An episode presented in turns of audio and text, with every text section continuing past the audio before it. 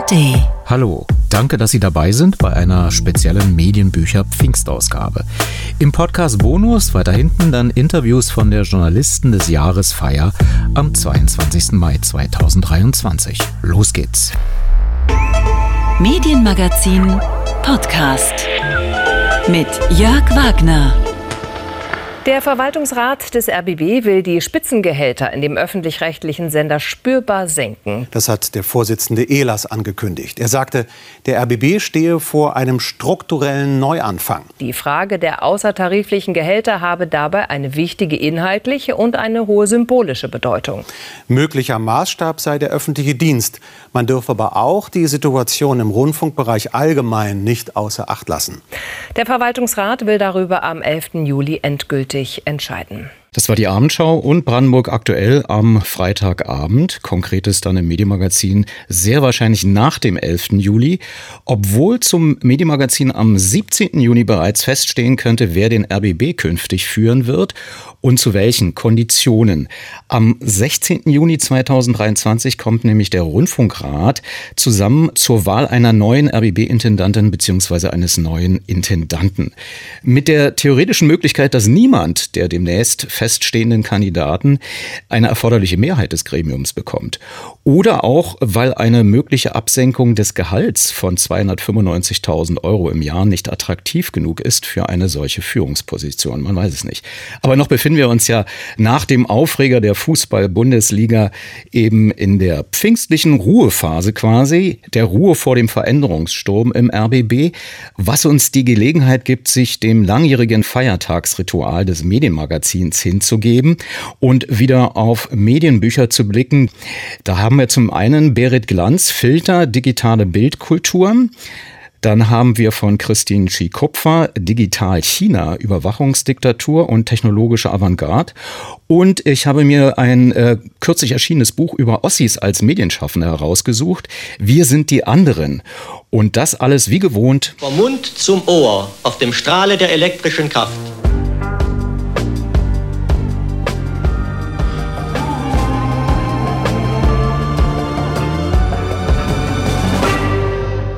Radio 1 mit dem Medienmagazin. Zur Pfingstausgabe wieder mit Medienbüchern. Zitat, was zeichnet Medienakteure mit DDR-Sozialisation aus? Wählen Sie andere Themen, andere Begriffe, andere Ausdrucksmittel oder gibt es keine Unterschiede mehr zwischen Ost und West? Und wenn doch, sollten wir sie dann nicht zu überwinden versuchen, anstatt dem Ostblick auf den Grund zu gehen? Die Befunde des Projekts Medienmenschen aus dem Forschungsverbund Das mediale Erbe der DDR lassen den Schluss zu, dass es an der Zeit ist, den Ostmedienmenschen zuzuhören. Soweit das Zitat für das Buch Wir sind die anderen, ostdeutsche Medienmenschen und das Erbe der DDR von Bianca Kellner-Zotz und Michael Mayen.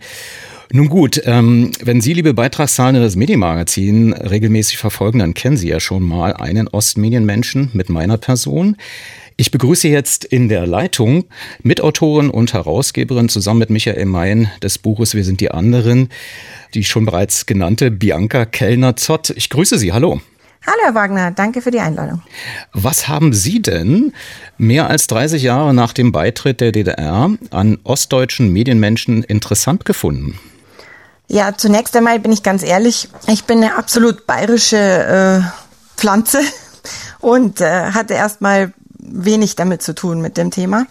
Aber mein, mein Chef ist äh, ostsozialisiert, war auch noch am Roten Kloster in Leipzig auf der Journalistenschule und er hat mir immer viel erzählt, äh, wie dort Journalismus unterrichtet worden ist.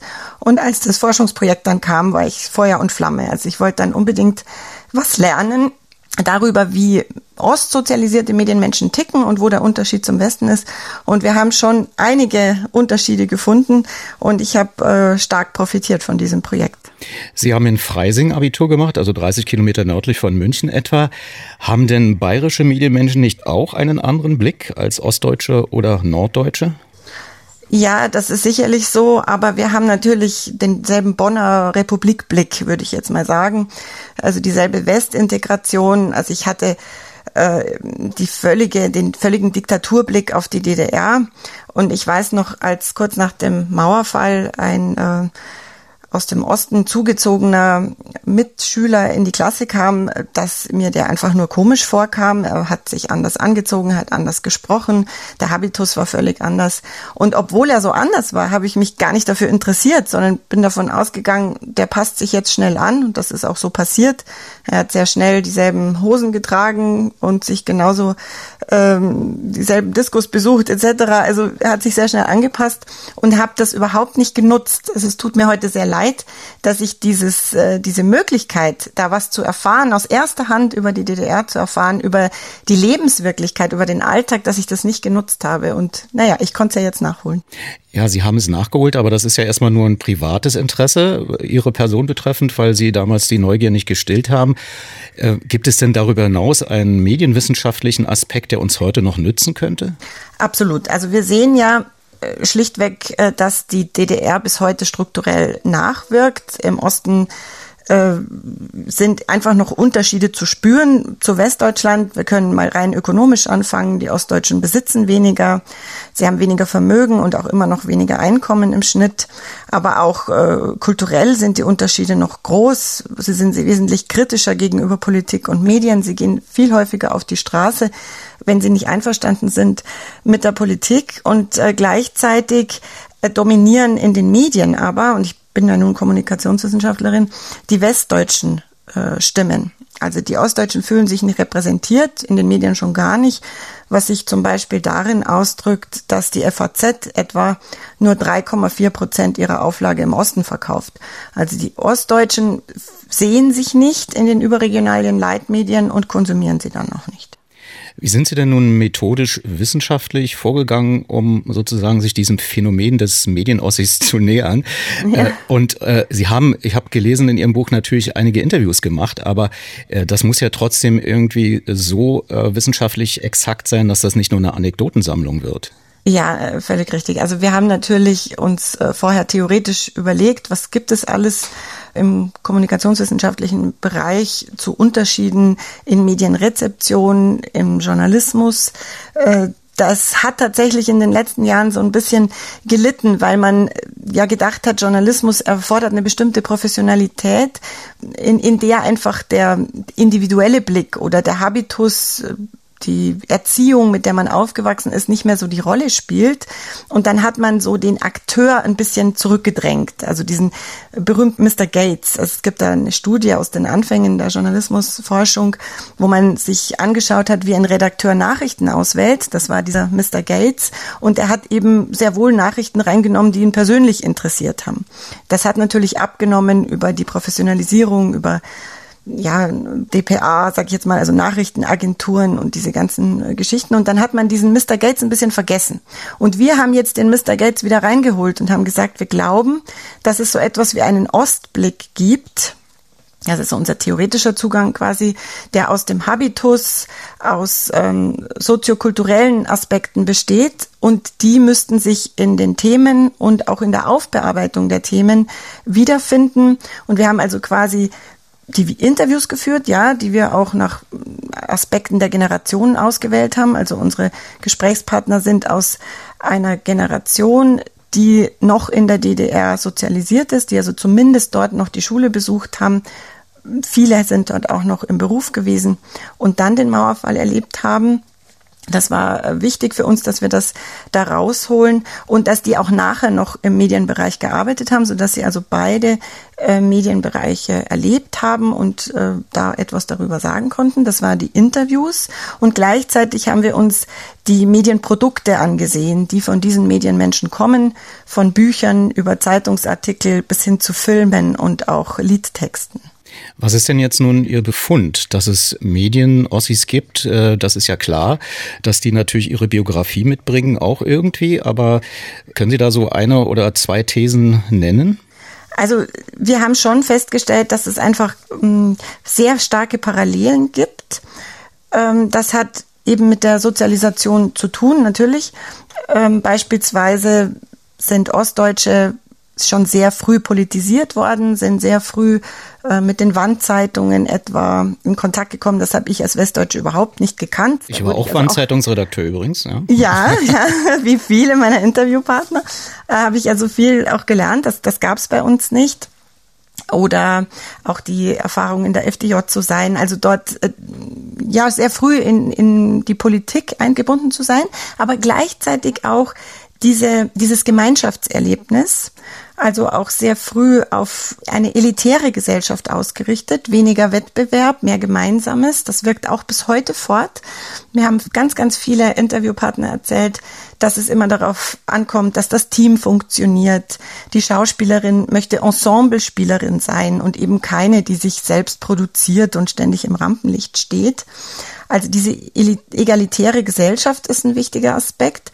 Dann auch die Ablehnung einer verordneten Gesinnung, weil diese Erfahrung einfach auch noch fortwirkt. Man möchte sich keine Sprachvorschriften machen lassen, man möchte sich keine Meinungskorridore geben lassen. Das, das ist irgendwie, das steckt, das steckt einfach noch, ähm, noch drin ähm, dann auch dieses gemeinsame Bildungssystem, dass man bis zur zehnten Klasse äh, miteinander zur Schule gegangen ist, dass Arbeiter und Akademikerkinder zusammen waren. Auch das hat eine große Rolle gespielt und das spüren wir bis heute. Und so wählen sie auch ihre Themen und aus und möchten sie auch akzentuieren.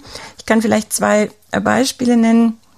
Sabine Rennefanz, die ja lange bei der Berliner Zeitung war, hat dort auch eine Themenreihe gemacht äh, zu, ja, wie, wie sehen wir heute die Zeit von damals? Und sie hat dann ihr Buch Eisenkinder auch geschrieben aus diesem Impetus heraus, dass sie einen Gegendiskurs aufmachen wollte gegen diesen westlichen Blick. Im Osten sind alles nur Nazis, AfD-Wähler und demokratieunfähig. Ja. Und äh, ähnlich ist es mir gegangen mit einem Filmemacher, der eigentlich nie Ostthemen machen wollte und dann sich so geärgert hat über die über diese westlichen Filme, die immer denselben dieselbe Ossi-Geschichte erzählen, der sagt, jetzt mache ich mal aus meiner Perspektive einen Ostfilm und der der ist einfach dann anders, weil er die Menschen sehr viel empathischer sieht und weil er viel mehr in die Lebenswirklichkeit einsteigt und nicht nur das Diktaturnarrativ akzentuiert. Nun steht ja der RBB vor einer neuen Intendantin oder einem neuen Intendanten. Man hatte aus Brandenburg zumindest gehört, aus der Staatskanzlei, dass man sich da eher eine Führungspersönlichkeit mit Brandenburger ja, Biografie wünscht, was ja, äh, wenn man heute erwachsen ist, äh, also zumindest Intendant werden kann, dann doch schon heißt, so ein bisschen DDR müsste man mitbekommen haben. Würden Sie das aufgrund Ihrer Forschungsergebnisse eher empfehlen, dass der RBB mal jemand mit einer DDR-Biografie an die Spitze wählt? Also ich fände es absolut äh, zeitgemäß und äh, das wäre ein, ein Geschenk der Stunde, sage ich mal, wenn jemand mit Ostblick kommen würde. Ich kann ja nur äh, Marion Brasch äh, zitieren, die mir während eines Interviews gesagt hat, es gibt nicht den Ostblick, aber es gibt meinen Ostblick und der beeinflusst mich genauso wie mein Geschlecht. Also man sollte einfach berücksichtigen, dass es äh, in der heutigen Zeit diese vielfältigen Perspektiven braucht und dass die Lebensrealität eines Großteils der deutschen Bevölkerung, also es ist ja, das ist, wird immer so dargestellt, als wenn das immer noch, immer noch wird es so dargestellt, als wenn das so ein Anhängsel wäre. Nein, das ist eine große Gruppe ähm, der deutschen Bevölkerung. Und diese Lebensrealität sollte berücksichtigt sein. Und das kann jemand besser, der diesen Ostblick mitbringt. Meint Bianca Kellner-Zotz, die gemeinsam mit Michael Mayen das Buch geschrieben hat und anderen, äh, wir sind die anderen, ostdeutsche Medienmenschen und das Erbe der DDR, erschienen im Herbert von Harlem Verlag Köln erschienen am 29. März 2023, also ganz frisch auf dem Markt. Kann man als Taschenbuch erwerben für 37 Euro. Es sind 552 Seiten. Also das ist schon geballte äh, Forschungsarbeit. Und wenn man äh, das E-Book ähm, ja, bevorzugt oder auch jetzt schnell durch unsere Anregung vielleicht runterladen möchte, es gibt es für 31,99 Euro. Bianca Kellner-Zott, vielen Dank dafür, dass Sie das Buch geschrieben haben und hier auch im Medienmagazin darüber Auskunft gegeben haben. Vielen Dank.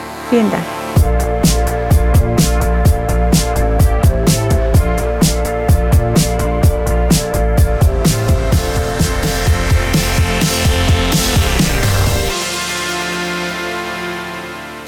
Und bevor uns Vera Linz gleich etwas über digitale Filter erzählt, gehen wir erst noch mal einkaufen.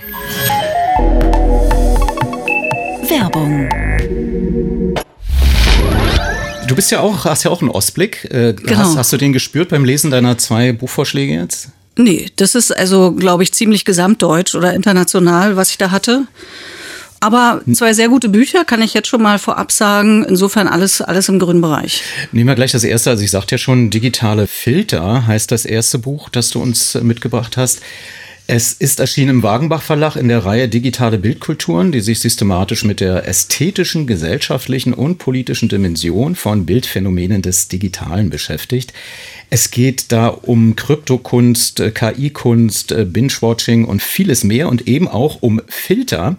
Und hören wir mal in ein ähm, ja, Gespräch rein, ein Selbstgespräch. Das ist ein super Filter. Jetzt gehe ich aber live. So, jetzt könnt ihr mal sehen, was nämlich der Unterschied ist. Auch das mal ein bisschen was Medienkritisches. Hier bin ich jetzt im normalen ZDF-Bild. So sehe ich normal aus, ganz normal. Und jetzt schaut mal hier bei Instagram.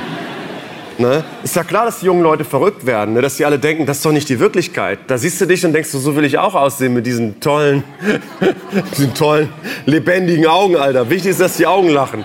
Und dann der Term. Also wie gesagt, das war Jan Böhmermann in der ZDF-Sendung ZDF-Magazin Royal am 28. April 2023 in einer ZDF-Live-Sendung, ungewöhnlich, weil er sonst nur aufzeichnet. Und parallel via Instagram gibt's noch in der ZDF-Mediathek und als AB-Vergleich auch im Foto bei Twitter.com Medienmagazin. Da habe ich das mal als äh, Still-Foto, als quasi Vergleich kurz hochgeladen.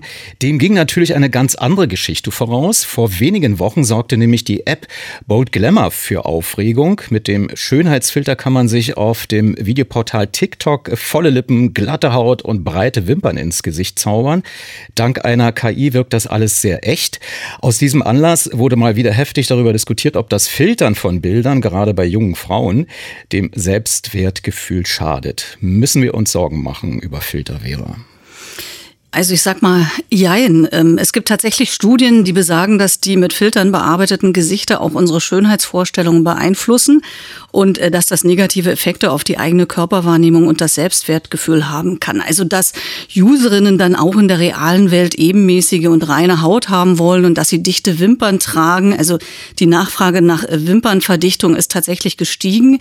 Aber äh, gleichzeitig sagt Berit Glanz, dass noch nicht ausreichend Forschung vorhanden ist, um wirklich Bewertungen abzugeben geben, wie schädlich die Wirkung sein könnte. Fakt ist aber, Filter sind ein Alltagsphänomen. Sie sind zu einer weit verbreiteten Kulturpraxis geworden und nicht mehr wegzudenken. Naja, okay. Wie erklärt sich denn die Autorin diesen Siegeszug äh, der digitalen Filter? Wodurch wurde er denn ermöglicht? Ja, das ist eine interessante Frage, denn gefiltert äh, wurde ja schon länger, äh, allerdings meist nur von Profis bei analogen Bildern. Ja, ja, zum Beispiel durch Retusche kann ich mich erinnern und extra weichzeichnenden Objektiven.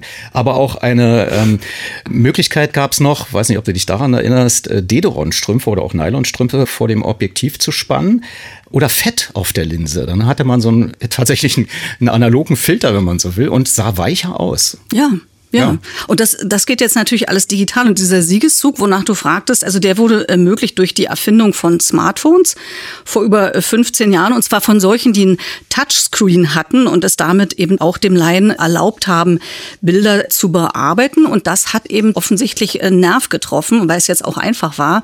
Und äh, dieses Büchlein von Berit Glanz, es hat ja nur 80 Seiten, enthält eine Mischung aus Analyse dieser Entwicklung, die dann eingetreten ist, also aus technischen Erklärungen, wie diese Filter funktionieren und aus vielen Beispielen. Es ist so wie so eine Zeitreise durch die noch kurze Geschichte digitaler Filter, angefangen bei ganz einfachen, mit denen man schlechte Aufnahmen einfach nur optisch äh, verbessern konnte, hin zu äh, KI-gestützten Apps, die die Bilder ja inzwischen heute komplett verändern. Du hast es ja schon mit Jan Böhmermann äh, so ein bisschen ins Spiel gebracht. Ich nenne mal ein paar Beispiele. Beispiele, also legendär, daran erinnerst du dich vielleicht, denke ich mir mal, in den Anfängen die App Hipstermatic, wie auch äh, der Instagram-Filter? Nein? Nee, nee, nee. Also ich bin tatsächlich filterlos unterwegs, weil ich am Rohmaterial interessiert bin, um ehrlich zu sein.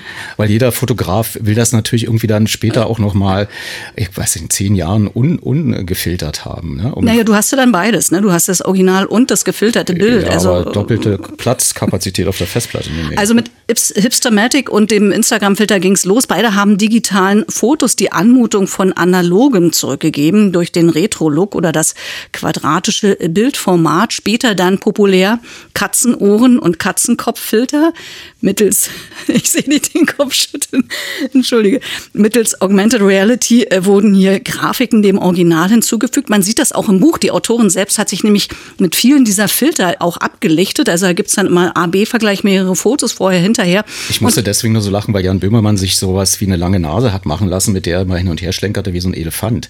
Was natürlich absurde äh, Geschichten dann auch auslöst, äh, dass man auf einer ganz anderen Kommunikationsebene dann unterwegs ist. Ne? Ja, ist ein Spaßfaktor natürlich. Ja, natürlich. Ne? Und ein weiterer Trend, äh, Videoanimationen, da werden eben aus statischen Bildern Straßen, die sich zu Wasserflächen verflüssigen, Gebäude, die an Science Fiction erinnern oder ein Feel-Good singender Arthur Schopenhauer. Das alles geht zum Beispiel über die App Wombo bis hin eben äh, zu dem schon erwähnten Bold Glamour Filter, wo man KI-gestützt sein Gesicht optimieren kann. Vielleicht kurze Anmerkung. Ich habe das tatsächlich auch mal ausprobiert. Ich bin ja auch nicht so filterstark unterwegs, äh, wie du offenbar ja auch nicht.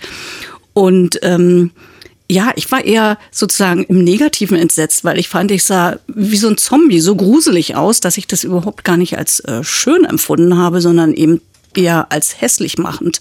Ist vielleicht aber auch eine Altersfrage. Also ich habe festgestellt, dass viele junge Frauen, die also in den 20ern sind oder deutlich jünger sind, dass die dann sozusagen in den Filtern eben noch mal einen Tick besser aussehen, obwohl die meistens ja so schon gut aussehen.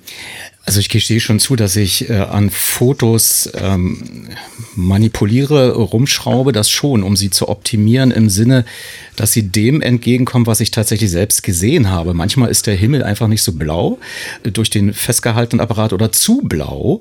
Äh, und ich versuche das dann ungefähr so abzugleichen. Oder auch äh, Menschen, die ich fotografiere, sehen mitunter sehr hart aus. Warum auch immer, wegen des Lichtes oder so. Dann versuche ich da noch so ein bisschen weichere Geschichten rein zu manipulieren, das schon. Aber ich nehme keine keine Presets oder Filter, wo man quasi mit einem Knopfdruck dann plötzlich einen Retro-Look hat. Ja, aber siehst du, so. es ist offenbar äh, faszinierend. Filter viele Menschen auf unterschiedliche Art und Weise. Sei mhm. es so, wie du es jetzt bei dir mhm. beschreibst oder eben, indem man halt wirklich so einen Knopf drückt und dann eben äh, komplett anders aussieht. Aber gab es sowas wie, wie tatsächlich eine Knopfdruck-Filter-Killer-Applikation? also was war denn überhaupt genau der Auslöser, dass also Filter-Apps so erfolgreich wurden? Gibt es darüber eine ja, Erkenntnis? Ja, äh, das ist ganz erhellend, äh, wie Berit Lanz hier auch die Dynamiken hinter den Bildern analysiert, nämlich tatsächlich tatsächlich ist es so, die wären ja gar nichts Besonderes oder nicht viel mehr als lustige Bilder ohne den Austausch im sozialen Netzwerk. Und das hat erstmals Instagram möglich gemacht. Das erst das gemeinsame kostenlose Anschauen, nämlich hat die Filterfunktion im kulturellen Bewusstsein verankert, meint Berit Glanz, und den Weg dann auch freigemacht für neue Geschäftsmodelle, eben zum Beispiel für InfluencerInnen, die standardisierte Anwendungen, sogenannte Presets, hattest du schon erwähnt, eben für einzelne Filter-Apps entwickeln, die sich massiv massenhaft verkaufen. Urlaubsbilder lassen sich damit dann in einen angesagten Orange-Türkis-Look tauchen oder Mutterschaftsinfluencerinnen werben für warme Farbtemperaturen ohne Blautöne. Und auch Künstler haben neue Kunstformen mit diesen Filtern geschaffen. Du hattest ja schon gesagt, dass es äh, noch zu früh ist, um Bewertung vielleicht darüber abzugeben, ob und wie schädlich Filter sein können. Gibt es dennoch bereits Erkenntnisse darüber, wie Filter sich auf die Wahrnehmung der Realität auswirken? Also gibt es mehr Enttäuschungen, wenn die Leute sich zum ersten Mal live und ohne Filter sehen zum Beispiel? Naja, zuerst mal das Positive. Also es ist schon beeindruckend, äh, was für eine große Bildervielfalt durch digitale Filter entstanden ist, die teilweise auch einen komplett neue Erzählperspektive ermöglichen, wenn man quasi Requisiten zur Verfügung hat mit dem Filter, also Schnurrbärte oder äh, lange Nasen oder ähm, äh, Katzenköpfe. Aber äh, natürlich erwähnt Berit Lanz auch die Schattenseiten.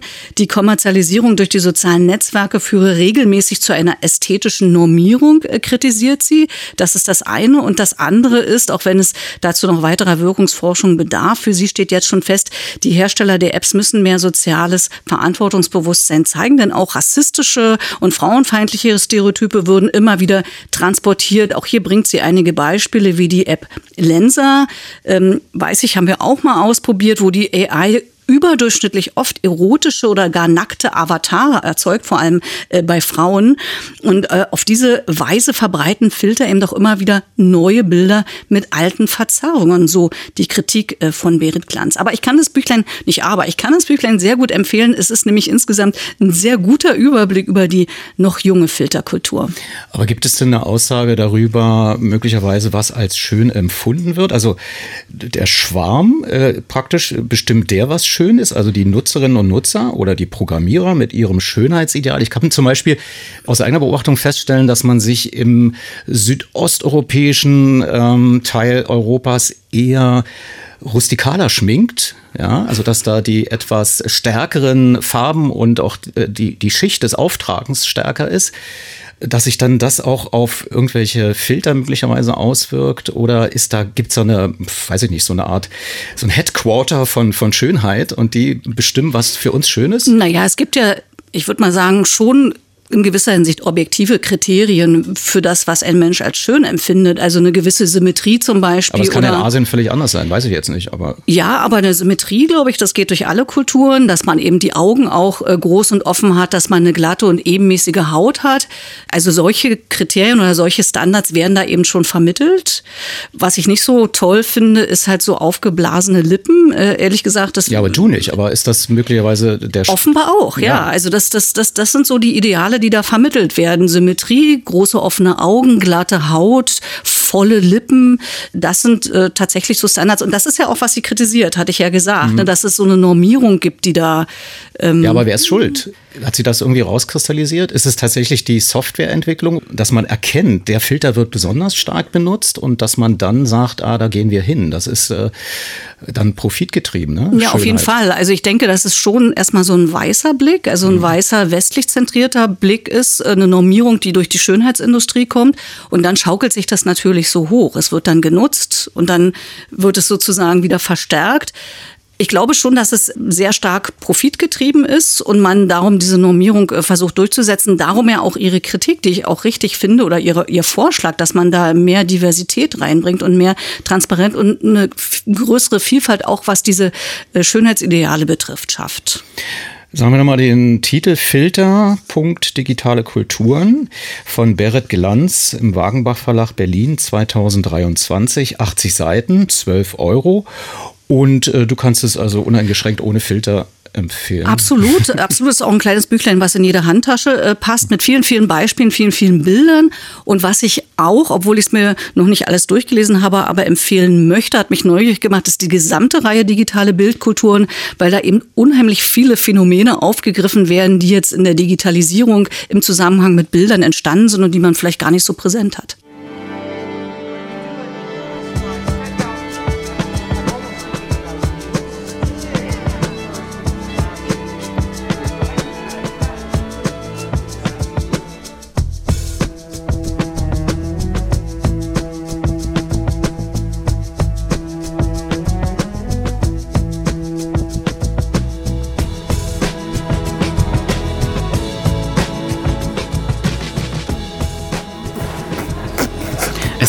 Aus seinem Mund wie aus einem Lautsprecher. Eine Fähigkeit, die Hip-Hopper Beatbox nennen. In schnellen Schnitten mit geteiltem Bildschirm, dem Splitscreen und effektvollen Überblendungen sieht es sehr professionell aus.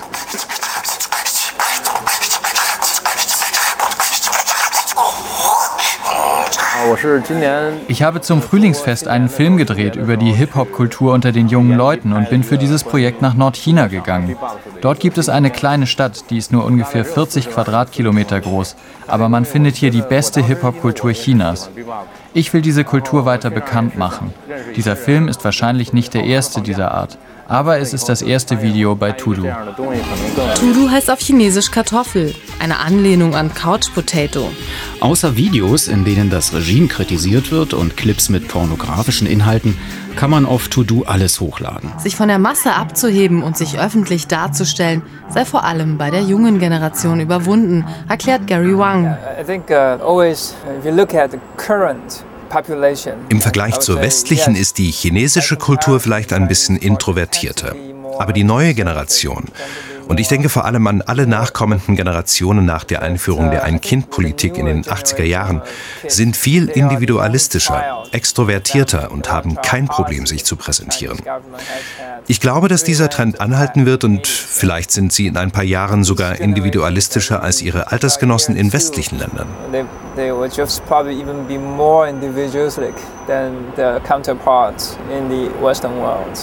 Das war hier im Medienmagazin 2007 mit meiner Kollegin Eleni Klotzikas. Mit ihr hatte ich in Shanghai die Erfinder des ähm, Portals Tudu besucht, das noch vor YouTube ans Netz ging. Das Internet als Kommunikationstool war auch in China in den Anfängen. Mittlerweile scheint Tudu-Miterfinder Gary Wang, den wir eben gerade hörten, recht behalten zu haben, denn das chinesische TikTok erobert seit 2016 die Welt. Zeit also für ein Update hier im Medienmagazin und da passt es ganz gut, dass äh, Vera Linz uns das Buch mitgebracht hat, Digital China oder Digital China, Überwachungsdiktatur und technologische Avantgarde. Ähm, China und Digitalisierung, da denkt man ja doch hierzulande inzwischen allerdings zuerst an Repressionen, an die Totalkontrolle durch ein Social Scoring System, die Zensur der Internetkommunikation und die Unterdrückung von Minderheiten und äh, auch Oppositionellen an einen starken Staat und ja auch an die mitlaufende Masse klar, aus der hin und wieder dann ein mutiger Oppositioneller hervorsticht wäre. Die Sinologin Christine Chikupfer hält diese Sicht für zu kurz gegriffen. Was stört sie denn daran? Naja, sie stört daran, dass der Westen mit seinem Blick auf China digitale Medien darauf reduziert, dass sie nur ein Ort sind, wo Machtkämpfe zwischen Herrschern und Beherrschten ausgetragen werden und dass man dadurch in bestimmten Narrativen und Deutungsansätzen gefangen ist, nämlich äh, das Internet als reines Befreiungsinstrument zu definieren und digitale Technologie als Machtinstrument zu betrachten und als Verstärker des chinesischen Nationalismus. Und was ihr dabei fehlt, ist, dass in allen diesen Ansätzen die chinesische Bevölkerung oft nur als unterstützende Masse oder als getriebene Mitläufer vorkommen und hin und wieder heroische Einzelkämpfer zu sehen sind. Sie sagt, die Realität ist viel komplexer und um diese zu erkennen, ist es wichtig, die Bedeutung einzelner Individuen beim Aufstieg des Landes zur digitalen Weltmacht in den Blick zu nehmen. Diese Rolle wird nämlich aus ihrer Sicht bislang übersehen.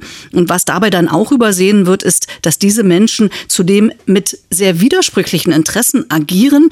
Deshalb fordert die Sinologin mit Blick auf China eine Perspektive Perspektive der Ambivalenz. Und ich muss sagen, wenn man ihr Buch liest, kann man sagen, da hat sie recht, das ist durchaus dringend nötig. Aber bleiben wir mal erstmal zunächst bei den Akteuren, von denen Xi Kupfer spricht, die den Aufstieg Chinas vorangetrieben haben. Um wen handelt es sich denn da? Sie nimmt sich äh, sieben Bereiche vor. Die Welt der Behörden und Beamten, die Chinas Digitalpolitik planen, die Geschäftsleute, die mit der Digitalisierung reich werden, die IT-Spezialisten und Softwareentwickler, wie auch die Aktivisten und Bürgerrechtler, die sich über digitale Medien Gehör verschaffen und nicht zuletzt auch die Konsumentinnen, Hacker und Influencerinnen. Und jedes Kapitel verknüpft sie mit den Werdegängen von Protagonisten, die Chinas digitale Welt prägen oder geprägt haben, die hierzulande aber kaum jemand kennt. Also ich zumindest kannte die meisten nicht bis dahin. Zum Beispiel Lu Wei, der erste Chef von Chinas Cyberadministration, die das Internet reguliert. Ein Mann, der es mit Fleiß und rhetorischem Geschick aus einfachen Verhältnissen, da war er Lehrer, zum obersten Zensor des Landes geschafft hat. Seine Karriere endete dann je vor Gericht wegen Bestechung in Millionenhöhe. Im Kontrast dazu der glamouröse Aufstieg von Huang Wei alias Wir, die als Livestream-Königin berühmt wurde, dank ihrer erfolgreichen Live-Verkäufe auf der Plattform Taobao. Und einflussreich sind auch die Aktivitäten von Yan und Kat Gu, die sich für bessere Arbeitsbedingungen in der Tech-Branche stark machen, die in China ja davon gekennzeichnet ist, dass man wahnsinnig viele Überstunden machen muss. Und die beiden haben eine Lizenz entwickelt, mit der Softwareentwickler ihre Produkte ausstatten können und diese dann nur an Firmen verkaufen, die sich an bestimmte Arbeitsstandards halten. Und mit dieser Lizenz haben Yan und Kat Gu einen Nerv getroffen. Also hier mal ein paar Beispiele von den vielen, die sie nennt. Du hast am Anfang gesagt, dass diese Protagonisten durchaus widersprüchlich agieren. Wie äußert sich das? Ja, das macht Christine Schikupfer sehr gut deutlich. Äh, sie gibt also nicht nur der Digitalisierung in China ein Gesicht, sie erläutert auch, wie komplex die Verhältnisse dort sind, in denen diese Vorreiter agieren. Und äh, diese Widersprüchlichkeit äußert sich zum Beispiel darin, dass es stets mehr als nur eine Triebkraft in ihrem Handeln gibt. Das wird gut sichtbar zum Beispiel beim ersten Gründer großer oder bei den ersten Gründern großer Digitalunternehmen in China, wie Alibaba-Chef Jack Ma und seiner Mitstreiterin Lucy Peng. Da ist zum einen das professionelle Interesse, nach westlichem Vorbild Geld zu verdienen. Das machen sie auch sehr erfolgreich. Und gleichzeitig muss dies aber immer wieder abgeglichen werden mit den Loyalitätsforderungen der chinesischen Regierung. Und die wiederum selbst ist ja auch von Interessenskonflikten getrieben. Die war zunächst tolerant und offen, hat die Technologien systematisch gefördert, äh, um China sozusagen da auch äh, zu modernisieren. Aber inzwischen instrumentalisiert die Regierung natürlich das Netz und die Regierung ist aber auch selbst wieder hin und her gerissen. Zum einen will sie eben eine moderne digitale Wirtschaft, will den Konsum fördern, weil das auch gut ist für die Stimmung im Land und auf der anderen Seite will sie eben die Kontrolle behalten. Oder eine andere Ambivalenz, die Christian Schikupfer zeigt, Chinas bekanntester E-Sportler Wang Xingyu oder die Kryptokünstlerin Song Ting, die bewegen sich im Spannungsfeld zwischen Selbstverwirklichung, Rebellion und kultureller Zugehörigkeit und anderen wie Jan und Katgu, von denen ich ja schon berichtet habe, die mit der Lizenz, denen geht es eben einfach, sagen wir in Anführung, nur um Gerechtigkeit und gar nicht mal so um größere politische Dimensionen. Das ist also sehr ausdifferenziert, wie die Menschen dort agieren und eben auch sehr widersprüchlich. Ja, was heißt das jetzt nun für uns alle und vielleicht auch insbesondere für die Politik im Umgang mit China? Also ich habe natürlich äh, aus einer gewissen, ich habe es ja vorhin angedeutet, auch journalistischen Neugier so ein bisschen verfolgt und tendiere eher dazu zu sagen, die Macht der Internetzensur ist stärker als das, was sie jetzt an Grautönen zeichnet. Also für mein persönliches Empfinden kann sein, wenn ich das Buch lese, dass ich dann eher wieder in die andere Richtung schwanke. Aber im Moment sind ja die politischen Beziehungen zwischen China und dem Westen eher angespannt, kann man das ja vielleicht nennen. Zeichnet denn äh, Xi Kupfer ein Bild von China, das vielleicht wichtig sein könnte für einen anderen Umgang mit dem Land? Also, dass man da vielleicht mehr diplomatischer agieren kann oder auch mit mehr Hoffnung? Ja, also zum einen das Engagement dieser Protagonisten, von denen im Buch eben noch viel mehr vorgestellt werden, relativiert natürlich nicht Chinas Stellung als politischer Gegner des Westens. Denn der chinesische Staat lässt solche Protagonisten äh, nur nach Gutdünken gewähren oder eben auch nicht. Gleichzeitig belegt sie aber auch mit ihren Recherchen, dass die Digitalisierung von Umbrüchen und Überraschungen gekennzeichnet ist, die auch den autoritären Staat enorm herausfordern. Also das Social Scoring System etwa oder auch Bonussystem genannt, das äh, du eingangs ja auch schon erwähnt hattest, das gibt es entgegen gängiger Annahmen hierzulande gar nicht flächendeckend, weil Chinas Internet viel zu fragmentiert ist und es auch Widerstand gibt, etwa von lokalen Behörden. Und so bringt sie eben auch andere Beispiele wie Dinge, wo wir denken, ah, da wird dann durchgeschaltet bis nach unten und dann gibt's die Totalkontrolle, wo das gar nicht so gut funktioniert. Und äh, Christine Schikupfer mahnt darum in diesem, finde ich, sehr erhellenden Buch äh, solche Details in den Blick zu nehmen, denn nur damit, so einen Schluss von ihr, dem ich mich anschließen möchte, kann der Westen auch in China Verbündete für eine demokratische Politik finden. Also kann genauer hingucken und, und sich fragen, äh, wo kann ich denn anknüpfen? Und das, äh, finde ich, ist durchaus eine interessante Perspektive für die Zukunft. Sagen wir nochmal die Autorin Christine Schie-Kupfer, der Titel Digital China, geschrieben mit zum Klammeraffen als A, Überwachungsdiktatur und technologische Avantgarde, CA Beck Verlag München 2023, 190 Seiten, 16 Euro und als E-Book wieder ein bisschen preiswerter. Vielen Dank, bis hierhin.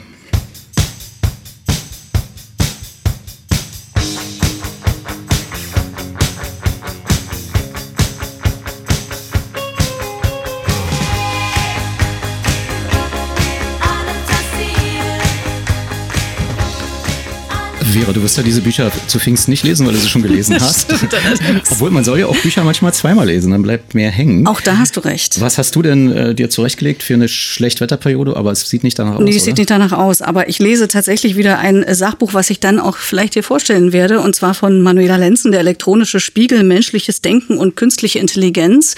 Und ich kann sagen, ein Buch, was mich jetzt schon glücklich macht, nicht nur, dass einer der Protagonisten, wie ich festgestellt habe, bei mir im Haus wohnt, ähm, sondern äh, weil sie sozusagen völlig neu über Intelligenz nachdenkt, ähm, äh, fordert, dass man die menschliche Intelligenz nicht zum Maß aller Dinge nimmt und Intelligenz auf eine Weise definiert, die uns zeigt, wir sind alle auch intelligent.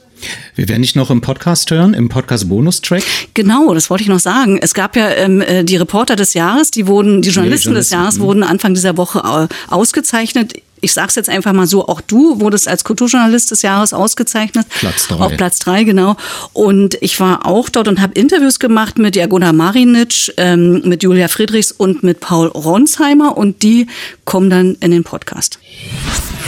Radio 1 präsentiert beim Potsdamer Waschhaus Open Air die leider ausverkauften Shows von Peter Fox und den Beatsteaks. Aber für Bosse und Mine mit ihrem Orchester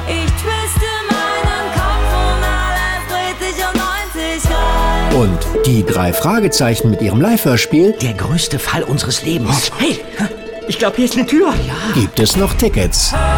Das Waschhaus Open Air. Alle Infos und Termine finden Sie auf radio1.de. Radio 1. Für alle, für die die Open-Air-Saison das ganze Jahr dauern könnte und natürlich nur für Erwachsene.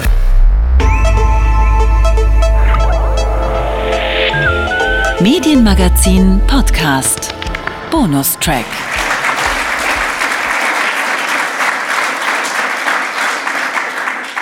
Kommen wir zur Erstplatzierten.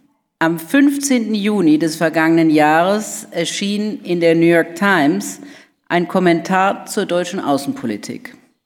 Es war eine glasklare Analyse des Zögerns von Kanzler Scholz und eine Verurteilung der ausbleibenden Zeitenwende. Scholz wurde an seinen eigenen Versprechen gemessen und das Ergebnis fiel nicht gut aus, sondern wurde ein J'accuse unserer Zeit.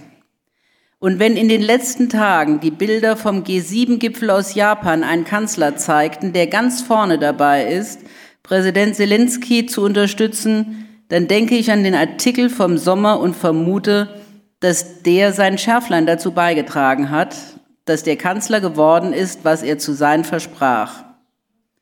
Das ist nur ein Beispiel für das Werk Jagoda Marinic. Bekanntlich schreibt sie auch Romane, Kolumnen, animiert den Podcast Freiheit Deluxe und das Literaturfestival Heidelberg. Und alles mit gleichen Teilen Reflexion und mediterraner Sonne im Herzen. In einer Zeit, in der sich viele deutschsprachige Intellektuelle im Beharren auf Positionen der 80er Jahre nicht eben mit Ruhm bekleckerten, war sie für viele der Leuchtturm zeitgemäßer und humanistischer Publizistik. Der herzliche Glückwunsch, er gilt angesichts solch eines Trios den Ausgezeichneten, aber ebenso uns allen. Herzlichen Glückwunsch.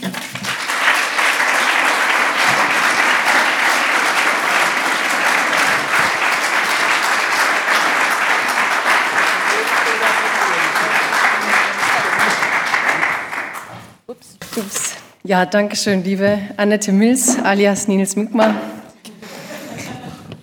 Ähm, Dankeschön Ihnen allen. Ich bin ein bisschen nervös oder vielleicht auch sehr, ich weiß es nicht mehr. Aber ähm, ich habe das deswegen aufgeschrieben und vielleicht habe ich ein bisschen zu viel aus, aufgeschrieben, weil ich mir das heute Abend nicht so ganz vorstellen konnte, obwohl ich mir vorher alles angeguckt habe. Aber ja, herzlichen Dank für diese Auszeichnung, die mir vor allem deshalb so viel bedeutet, weil viele von Ihnen, die Sie heute hier sind, den Blick auf die eigene Arbeit werfen und weil es so viele herausragende Journalistinnen gibt in diesem Land. Es ist ein großartiges Gefühl, hier zu stehen. Es freut mich, es ehrt mich, es ist aber auch ein wenig unwirklich, nicht ganz zu fassen, vielleicht traumgleich, aber gleich dazu und später ein paar Sätze. Zunächst möchte ich von Herzen für diese Anerkennung danken. Ich habe mit dem Schreiben als Schriftstellerin begonnen und schon mit 21 sagte mein Surkamp-Lektor Rainer Weiß zu mir, also diesen Text, den gebe ich jetzt in Zeitung. Er sagte auch, das sei, als wären da zwei Menschen in mir. Eine manchmal somnambule, träumende Prosaautorin und eine hellwache, analysierende Autorin, die politische Texte über diese Zeit schreibt. Das war mir peinlich und alles auch nicht so bewusst. Ich wollte schreiben, sagen, was ich sehe, den Journalismus hielt ich für eine Welt, die mir als Tochter von Arbeitern und Einwanderern noch verschlossener wäre als die Literatur. Gatekeeper nennt man das heute. Es gab sie und auch dafür liebe ich das Netz. Label allerdings wollte ich nicht. Ich wollte einfach nur eine sein, die schreibt. Ich möchte daher den Menschen danken heute, die viel dafür getan haben, dass mein Schreiben eine Form findet, dass ich journalistische Texte schreiben wollte. Und das sind zwei Namen wichtig für mich. Heribert Brandl und Georg Löwisch. Sie haben mich herausgefordert mit ihrer Wertschätzung für meine Kolumnen.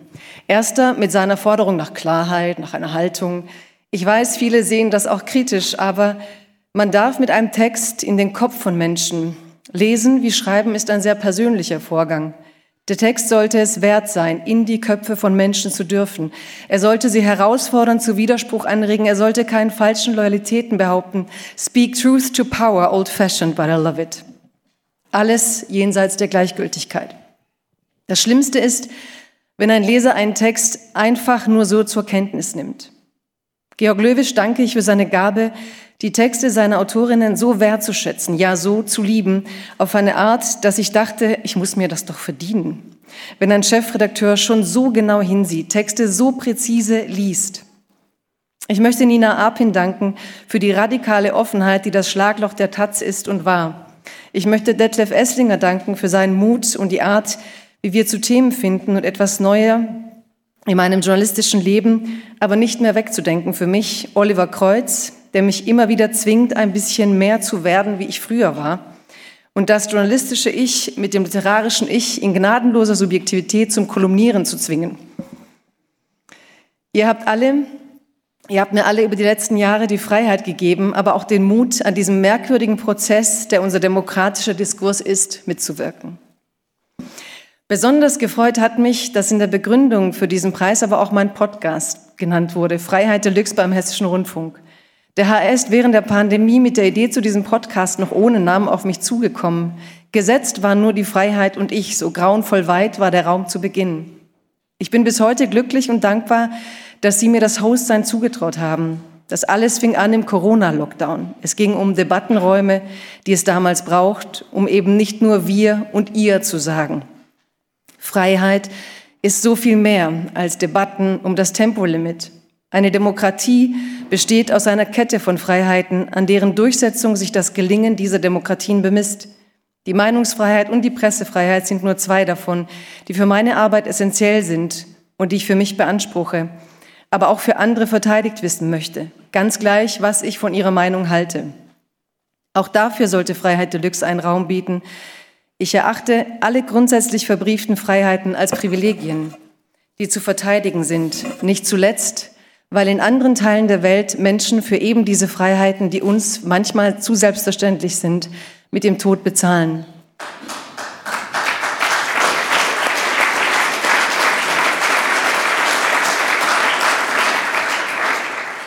Es ist mir eine Ehre, alle 14 Tage einen Aspekt der Freiheit auszuleuchten und ich danke Alf Menzer, Team Glatt, Carla Reiter, Caroline Sino und Christoph Schäffer vom Hessischen Rundfunk für das Vertrauen, diese Verantwortung gerecht werden zu versuchen.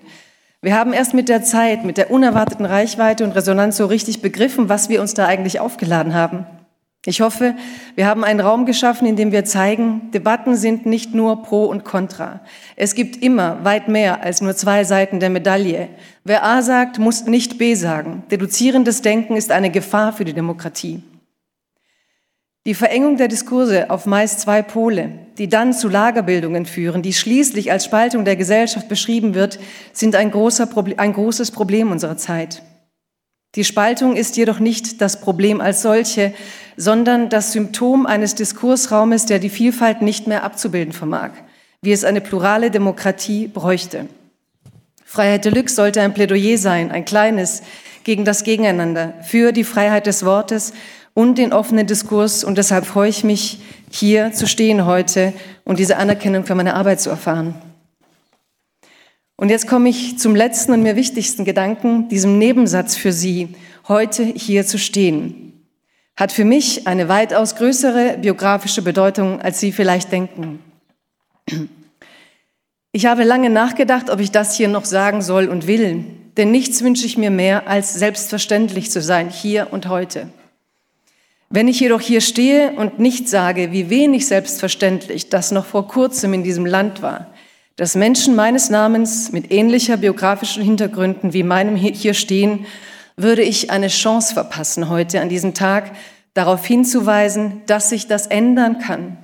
Dass Sie, die Sie hier sitzen, die Macht haben, das zu ändern, dass Sie es bereits tun, dass Sie es tun konnten, dass Sie es hoffentlich noch tun werden. Als ich vor einigen Jahren durch eine Redaktion ging, hing eine Liste von Volontären des aktuellen Jahrgangs an der Wand. Ich scannte schnell die Namen ab, das geschieht automatisch. Kaum einer las sich wie ein eingewanderter Name. Heute erhalten mindestens zwei eingewanderte Namen, einige mehr habe ich inzwischen gesehen, wieder gesehen, einen Preis hier. Letzt, dieses Jahr hat Günter Wallraff den Preis für sein Lebenswerk erhalten, was mir viel bedeutet. Sicher gibt es an einigen Stellen Kritik an seinen Arbeiten, doch wie wenige andere hat er es journalistisch herausgearbeitet, unter welchen Bedingungen die ersten Generationen von Einwanderern in diesem Land angekommen sind. Viele der modernen Diskurse unserer Zeit werden so manchen Erfahrungen, die Wallraff beschrieben hat, kaum mehr gerecht. Und so halte ich es für eine Aufgabe des Journalismus, jenseits von akademischen Diskursen und soziologischen Milieustudien, die Geschichten dieser Menschen in diesem Land zu finden und zu erzählen, bevor sie gestorben sind. Es wäre einfach, hier zu stehen und zu sagen, danke, danke, danke, das hier ist mein German Dream, die Übersetzung des amerikanischen Traumes für mich. Das mag sogar stimmen, aber ich möchte auch sagen, es gab eine Generation, für die war es und für die gab es eine German Hell, deren Lebensbedingungen Wallraff wie wenige andere beschrieben hat. Ich danke dieser ersten, zweiten Generation, die eingewandert ist, für ihren Mut daran zu glauben, dass es für ihre Kinder anders sein könnte.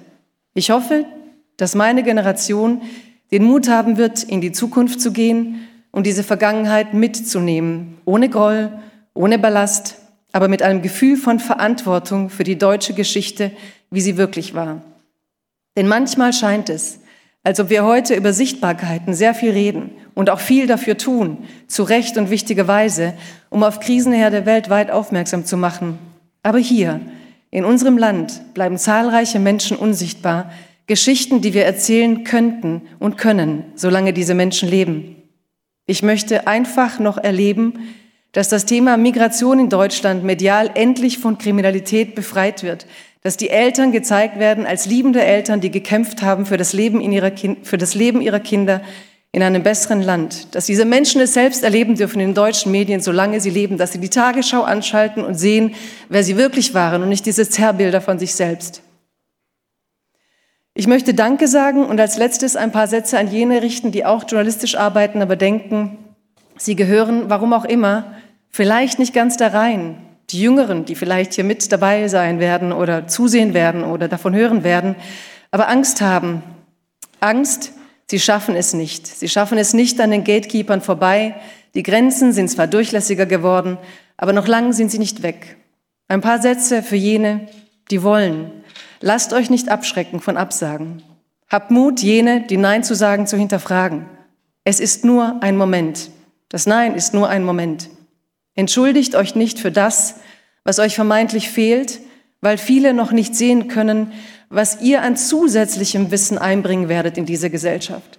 Entschuldigt euch, egal ob Kind von Arbeitern oder Einwanderern oder beides, nie für das, was ihr seid oder eure Eltern waren.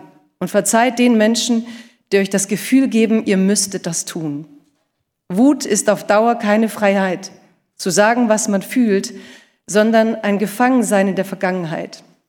Traut eure Angst, sie hält euch wach. Traut aber auch den Menschen, die euch Chancen bieten. Es sind, auch wenn wir heute viel mehr und viel lieber von Strukturen reden, immer Menschen. Daher danke ich jetzt allen Menschen, denen ich diesen Preis verdanke. Danke für einen Augenblick des Dazugehörens obwohl ich es nie zu warten gewagt habe. Und natürlich danke ich für Ihre Aufmerksamkeit. Danke.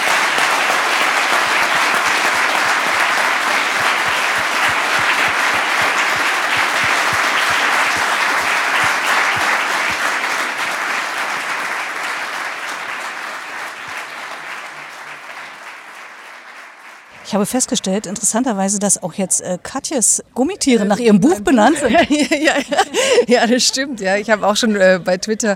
Äh, ist das jetzt schon eine Frage? ich nehme es einfach mal mit auf. Ja, ja also tatsächlich haben mich auf Twitter Leute hingewiesen, ob ich mir da Copyright äh, sichern würde auf Sheroes, weil jetzt Katjes auch ähm, seine Heldinnen, seine Gummibärchenheldinnen nach meinem Buch benannt hat. Ist ganz schön, wie dieses Buch und dieser Name sich so durchgesetzt hat auf ganz vielen verschiedenen Ebenen und ganz viele Menschen auch Theaterprojekte mir geschrieben haben. Wir nennen eine ganze Spielzeit Heroes. Also ist sehr schön, ja. Toll, ja. ja. Also herzlichen Glückwunsch erstmal zum Preis. Danke. Ja. Vielen Dank. Und ich würde gern genau mit Ihnen kurz äh, über Ihren Podcast reden. Oder der ist ja auch ein Anlass, sagen wir mal, für den Preis. Ähm, Freiheit Deluxe haben Sie ihn genannt. Warum dieser Name? Also der Podcast entstand während Corona, indem wir natürlich heftige Freiheitsdebatten geführt haben. Wer ist frei, was sind Freiheitsräume, was bedeutet Einschränkung für die Demokratie? Und als der Hessische Rundfunk mich fragte, haben wir gebrainstormt und lange überlegt. Wir hatten sehr, sehr viele Titel, aber die Grundidee war, die Freiheiten so weit wie möglich zu fassen. Und wir dachten mit dem Titel Deluxe, ja, suggerieren wir das von Anfang an, auch dass es ein Grundwert ist, der uns allen sehr viel wert sein sollte. Eben nicht, dass es eine Freiheit Deluxe gibt, sondern dass ähm, in diesen Zeiten einer Demokratie Freiheit das Gut ist, das wir verteidigen müssen und dass dieser Podcast ein Raum ist, in dem wir das thematisieren wollen. Da haben Sie immer für jede Ausgabe alle zwei Wochen einen Gesprächspartner oder Gesprächspartnerin. Äh, nach welchen Kriterien suchen Sie denn die Menschen aus? Also ich bin da sehr instinktgetrieben, so ein bisschen wie nach den Kolumnen. Also ich, ich, ich, ich suche nach Themen, suche, wo, wo habe ich das Gefühl, brennt was oder wo braucht es eine Perspektive, die man vertiefen muss. Was ich wirklich suche, ist, dass wir wegkommen von Pro-Contra, also dass ich Gäste aussuche, mit denen ich weiß, kann ich in die Tiefe gehen. Ich gucke, was schaffen diese Menschen mit ihren Beiträgen diskursiv im Land. Also da sind Gäste, wo ich denke, wow, durch den Impuls hat plötzlich die Republik anders geredet, die Öffentlichkeit anders gedacht oder tatsächlich aber manchmal manchmal auch das, was die Menschen sind. Also es gibt Menschen, die verkörpern durch ihre Art und Weise, wie sie ihre Berufe ausüben, wie sie ihre Sprache verwenden, Freiheit auf eine Art, dass ich denke, das sollte ich mal mit denen zum Thema machen, um in diesem Gespräch vielleicht anderen deutlich zu machen, wie viele Facetten von Freiheiten es gibt. Was sind denn äh, typische Themen, die Sie da aufgreifen? Also es geht tatsächlich um die Freiheitsdebatten, natürlich mit Gerhard Baum zum Beispiel über Corona, weil ist Freiheit wirklich Tempolimit? Ne?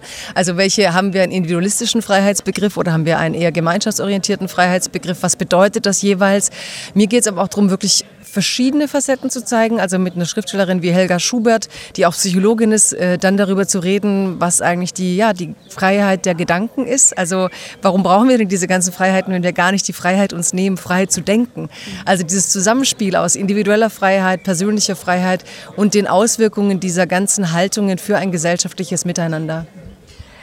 Welche Reaktionen bekommen Sie auf den Podcast? Das ist eine unerwartete, wirklich unerwartete Erfolgsgeschichte für, für unser ganzes Team, weil wir am Anfang dachten, wir probieren das aus, es ist eine Spiellese, wir dürfen alles. Und plötzlich gibt es auf Twitter eine riesen Freiheit Deluxe Community, die irgendwie schon Donnerstagnacht schreibt, noch drei Stunden, noch zwei Stunden und mitzählen und die mitdebattieren. Also wir bekommen viele Briefe. Also ich habe gemerkt, dadurch, dass wir tatsächlich im Ohr der Menschen sind, also dass die eben joggen gehen mit dem Podcast, dass sie Fahrrad fahren mit dem Podcast, dass sie aufräumen mit dem Podcast, ist es, als würden sie mit mir und auch den Gästen Gästen eine, eine, eine Gesprächsbeziehung, eine Gedankenbeziehung beginnen. Und es ist noch viel intensiver als mit Texten, das Dialogische. Und auch das finde ich großartig. Also dieses, die Tradition eben zu sagen, ich lese nicht nur einen Text und mache dann Argument gegen Argument, sondern ich fange wirklich an, das ähm, Dialogische wieder zu stärken. Und das sind eigentlich die Reaktionen und ähm, dass wir stetig wachsen, was mich wahnsinnig freut und meistens eigentlich nur durch Mund-zu-Mund-Empfehlung. Also dass Leute sagen, hör dir das auch an oder hier ist mir ein Mensch näher gebracht worden, an den ich nicht dachte, hör dir den an. Und ähm, ja, ein großer, ein großer Dialog ist entstanden in dieser Freiheit Deluxe Community oder Club oder Follower und uns als, äh, mich, mir als Host und unserer Redaktion. Sie sind ja auch eine meinungsstarke Person. Ich folge Ihnen auch auf Twitter, darum kann ich das so ein bisschen beobachten.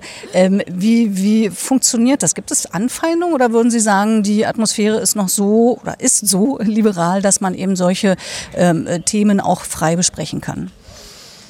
Also ich bin meinungsstark und nehme daher anderen Menschen Meinungsstärke nicht übel. Also ich hatte gerade am Wochenende wieder viele Debatten, weil ich die Grünen und Robert Habeck kritisiert hat und manche meinten dann, das dürfe ich nicht, damit äh, spiele ich der Springerpresse zu. Und dann habe ich gesagt, solche sippenhaft äh, Gedanken für Argumente finde ich verstörend und, und diskutiere das dann. Und ja, es ist anstrengend. Also ich würde nicht sagen, dass es einfach ist und manchmal fragt man sich, was soll das?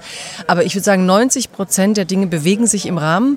Und ich weiß nicht, ob die Gesetzeslage dazu geführt hat, dass die Leute wissen, es gibt jetzt äh, juristische Mittel gegen wirklich Hate Speech, gegen erniedrigende Tweets, dass sich das reduziert hat, bei, bei mir zumindest. Und ähm, ich erlebe manchmal schon eine große Wucht, also wo ich mich frage, wie wollen wir das demokratisch durchhalten, in der Tonalität miteinander zu sprechen und sich sofort Lagern zuzuordnen. Also das sehe ich schon auch bei Twitter, dass man manchmal denkt, eigentlich spinnen wir doch alle und ist das Demokratie und ist das nicht eigentlich schon die Auflösung und Zersetzung davon? Und dann denke ich wieder, nee, ich kriege hier so viele wichtige Gedanken, so viele wichtige Einblicke, so viel Teilen von guten ja, Inhalten auch auf die ich sonst nicht käme. Und auch ähm, vielleicht an ungefilterten Sätzen. Manche finden das ja schlimm, dass die Leute so ungefiltert sind. Ich finde es manchmal auch bereichernd, dass ich sehe, krass, wenn die Leute nicht filtern, geht das in ihnen ab und auch damit kann man arbeiten. Die Podcast-Kultur hat ja den Vorteil, dass man alles thematisieren kann und wahnsinnig viel Platz hat. Ähm, dennoch die Frage, würden Sie sagen, das ist was, was in den klassischen Medien fehlt? So eine Art äh, Diskussionskultur, nenne ich es mal? Oder würden Sie sagen, okay, dafür haben wir ja die Podcasts, dass wir eben da auch Platz haben, um da solche Sachen zu besprechen? Also ich würde sagen, zum Glück haben wir die Podcasts, weil sie uns etwas zurückgegeben haben, was in der klassischen Medienkultur durch Optimierungsprozesse verloren gegangen ist. Also wenn ich mir alte Stücke anhöre, dann war das mal da. Und dann war das eben mehr als, wir brauchen zwei, drei Minuten Gedankensnippets oder wir müssen in sieben Minuten ein Thema einkreisen. Und auch der Gedanke der Hörer können nicht so, so lang zuhören. Also diese eigentlich Unterstellung der Hörer sei ja, vielleicht selbst verdummt oder wie auch immer, aber es sei ihm nicht zumutbar. Und all das hat auch der Podcast und seine Erfolge letztlich ausgehebelt. Die Leute haben Lust. Also einer auf Twitter hat mal geschrieben, und das gilt ja nicht nur für meinen Podcast, aber auch für meinen, dass ähm, während alle sagen, die Leute können nicht zuhören und nicht mehr lange sich konzentrieren, sagt Jagoda Marinic, holt mal Schlewowitz und redet einfach mal zwei Stunden mit den Leuten. Und ähm, ich glaube, es gibt ein großes Bedürfnis nach mehr als Austausch von Argumenten und das passiert im Podcast nämlich nach einer Begegnung durch den Austausch von Argumenten. Und dass wir eben nicht nur dieses Hin und Her brauchen und da beginnt auch das Zersetzen in meine Position, deine Position, sondern wie verbinde ich dich und mich mit unseren verschiedenen Positionen. Und das, glaube ich, ist was, was früher im Radio, auch im Fernsehen stattfand und was wir ein Stück weit verloren haben durch ähm, das plakativer werden müssen und durch die Optimierungsprozesse, wo ich auch manchmal Angst habe, dass der Erfolg der Podcasts dazu führen könnte, dass auch da wieder sozusagen reguliert wird und dass die Menschen große Tradition haben nach Lagerfeuer. Stimmung, also auch da zu sitzen und zuzuhören, wie Wissen und Denken weitergegeben wird. Wäre das denkbar, das wieder zurückzuholen ins Radio, wenn wir mal beim Radio bleiben? Also ich würde es dem Radio wünschen, dass es sich das wieder traut, dass es seinem Publikum mehr zutraut, als es vielleicht dachte, dass es den Mut hat, nicht nur Statements abzufragen und Argumente abzurufen, sondern zu gucken, was kann passieren, wenn unsere Moderatoren, die ja oft herausragend sind, und die Gäste hier wirklich ein Gespräch führen. Und natürlich, wenn ich mit Politikern ein Interview habe, wo ich nachspüre, ist es ein anderes Gespräch, als wenn es um Wissensergründung geht mit Gästen. Aber ich glaube, das Radio sollte sich das zurückerobern, das nicht nur dem Podcast überlassen, ja. Jetzt muss ich noch mal ganz kurz zum Fernsehen kommen, denn Sie haben ja auch eine Fernsehsendung, wenn Sie die immer noch haben. Haben Sie, ne? Eine Buchsendung. Da habe ich mich gefragt, es gibt ja viele Buchsendungen, aber trotzdem war Ihre offenbar auch wichtig. Was ist das Besondere daran? Ja, ich glaube, wir haben uns ein bisschen das erlaubt, was eben auch die Podcasts machen, zu sagen, wir müssen jetzt hier keine Show bieten, sondern ich schaue mal, ob ich über das Reden über Bücher es schaffe, dem Leben und Denken meiner Gäste eine Spur näher zu kommen. Wir haben uns darauf verlassen, dass reduziert funktioniert, auch im Bild, dass Nähe auch mit Fernsehen sein kann, dass es keine Show sein muss. Also ich glaube, das Dilemma des Fernsehens ist, es muss unterhalten, aber sobald es spürbar ist, dass es unterhalten muss, ist es ja auch komisch und der Zuschauer denkt, ein bisschen bin ich jetzt peinlich berührt von all dem Aufwand Aufwand, der hier für mich gemacht wird. Und ähm, ja, ich glaube, wir haben uns einfach gewagt zu sagen, es ist spannend genug, über Bücher zu reden. Und ähm, das Publikum sieht auch gerne die Gesichter der Gäste dabei. Und wie ist hier die Resonanz? Äh, wir haben tatsächlich jetzt zwei weitere Staffeln von Arte bewilligt bekommen und äh, die erste Staffel war weit über das hinaus, was wir wollten. Wir sind jetzt auch offiziell in der Mediathek, wo wir nicht mal sicher waren. Also die Abrufzahlen haben eigentlich das ein bisschen übertroffen, was wir uns gewünscht oder gedacht hatten sogar. Wir waren nicht mal, wir waren selber nicht sicher, aber vielleicht geht es ja auch darum, dass man dieses Risiko wagt. Eine abschließende Frage noch. Äh, ich finde immer am interessantesten ist so Erkenntnisgewinn, den man hat in seiner Arbeit. Und gibt es etwas, äh, schwierige Frage jetzt vielleicht, wo Sie sagen, das habe ich bei der oder dem gelernt und das war für mich eine tolle Erkenntnis, die möglich geworden ist durch diese neuen Formate, die Sie geschaffen haben? Ich glaube, das ist der einzige Grund, warum ich das mache, weil, ich, weil die Neugier immer mehr wächst und weil man merkt, wie viel man eigentlich nicht weiß, wie viel man wissen sollte, wie schnell man Menschen unterschätzt, wie schnell man ihnen Schubladen gibt. Also wie viele Menschen gibt es, wo ich von außen dachte, ach, der ist so und so und dann begegne ich denen und allein nach 90 Minuten denke ich, wow, mein Bild von diesem Menschen und die öffentliche Wahrnehmung und dann diese Begegnung haben so wenig miteinander zu tun. Also die, dieses Relativieren von alles ist fertig und äh, was mich am meisten reizt an der Arbeit ist, dass es wirklich Gesprächsprozesse sind. Also man selber lernt und ich habe auch das Gefühl, dass die anderen lernen. Also ne, wenn Subotic meinte am Ende unseres Gespräches, krass, am Ende habe ich was über mein Leben gerade in unserem Gespräch verstanden. Und für mich ist es ja vielleicht wirklich... Ähm, der Motor überhaupt Neugier. Also zu sehen, jetzt auch Heide Sommer war da, ich habe ein Interview gelesen und dachte so, wie, wie erhält man sich etwas entgegen aller Bewegungen und Diskurse, auch wenn es andere Frauen wütend macht. Sie ist nicht feministisch genug, aber sie darf und will so sein, auch in einer Form der Freiheit und das zu ergründen. Also ich lerne ganz viel und ich hoffe, dass das auch der Grund ist, warum die Leute das gerne hören, dass sie merken, auch im, ja, auch im Erwachsenenalter darf uns die kindliche Neugier erhalten bleiben. Vielen Dank, Dankeschön und herzlichen Glückwunsch nochmal. Danke sehr, vielen, vielen Dank. Ja, der erste Platz in der Kategorie Reportage National geht an Julia Friedrichs. Es gibt im Journalismus ja nun mal immer noch vermehrt Menschen, die diesen Beruf vor allem ausüben, um sich selbst in Autorenzeilen zu lesen, sich selbst reden zu hören oder im Fernsehen zu sehen. Wir wissen das alle. Wir wissen auch alle, dass es meistens nur etwas nervig und manchmal dann doch ein etwas größeres Problem ist. Und dann gibt es Julia Friedrichs. Julia Friedrichs schreibt hervorragende Sachbücher und noch hervorragendere Dokumentarfilme. Ihre Geschichten spielen manchmal in der Berliner U-Bahn, manchmal in einer arabischen Wüste. Sie erzählen von Menschen, die sich totarbeiten und trotzdem nicht genug Geld verdienen. Oder von Männern, die vielleicht gar nicht so viel arbeiten, aber dafür dabei sehr viel Geld verdienen. Sie erzählen von Ungleichheit, von Macht, von Geld und davon, wie es verteilt oder eben auch nicht verteilt ist. In diesem Jahr sind es besonders die beiden Filme Geheimsache Katar zusammen mit Jochen Breyer und Die Wahrheit über unsere Landwirtschaft zusammen mit Michael Schmidt. Aber man könnte hier auch noch unzählige andere Arbeiten auflisten. Und dann sieht man diese Dokus und dann denkt man, wow. Und dann guckt man ins Kleingedruckte und dann steht da wieder Julia Friedrichs. Das sagt so viel darüber, wie gut ihre Arbeit ist. Das sagt aber auch so viel über ihr Verständnis von Journalismus und auch über sie als Mensch. Denn es ist in dieser Branche nicht selbstverständlich, so erfolgreich zu sein und trotzdem immer wieder hinter dem journalistischen Produkt zu stehen. Wenn man Menschen fragt, die mit Julia Friedrichs zusammenarbeiten durften, sagen sie, niemand sei so gut vorbereitet wie Julia Friedrichs. Niemand habe so wenig Angst vor der Konfrontation wie Julia Friedrichs. Niemand teile so selbstverständlich Autorenzeilen wie Julia Friedrichs.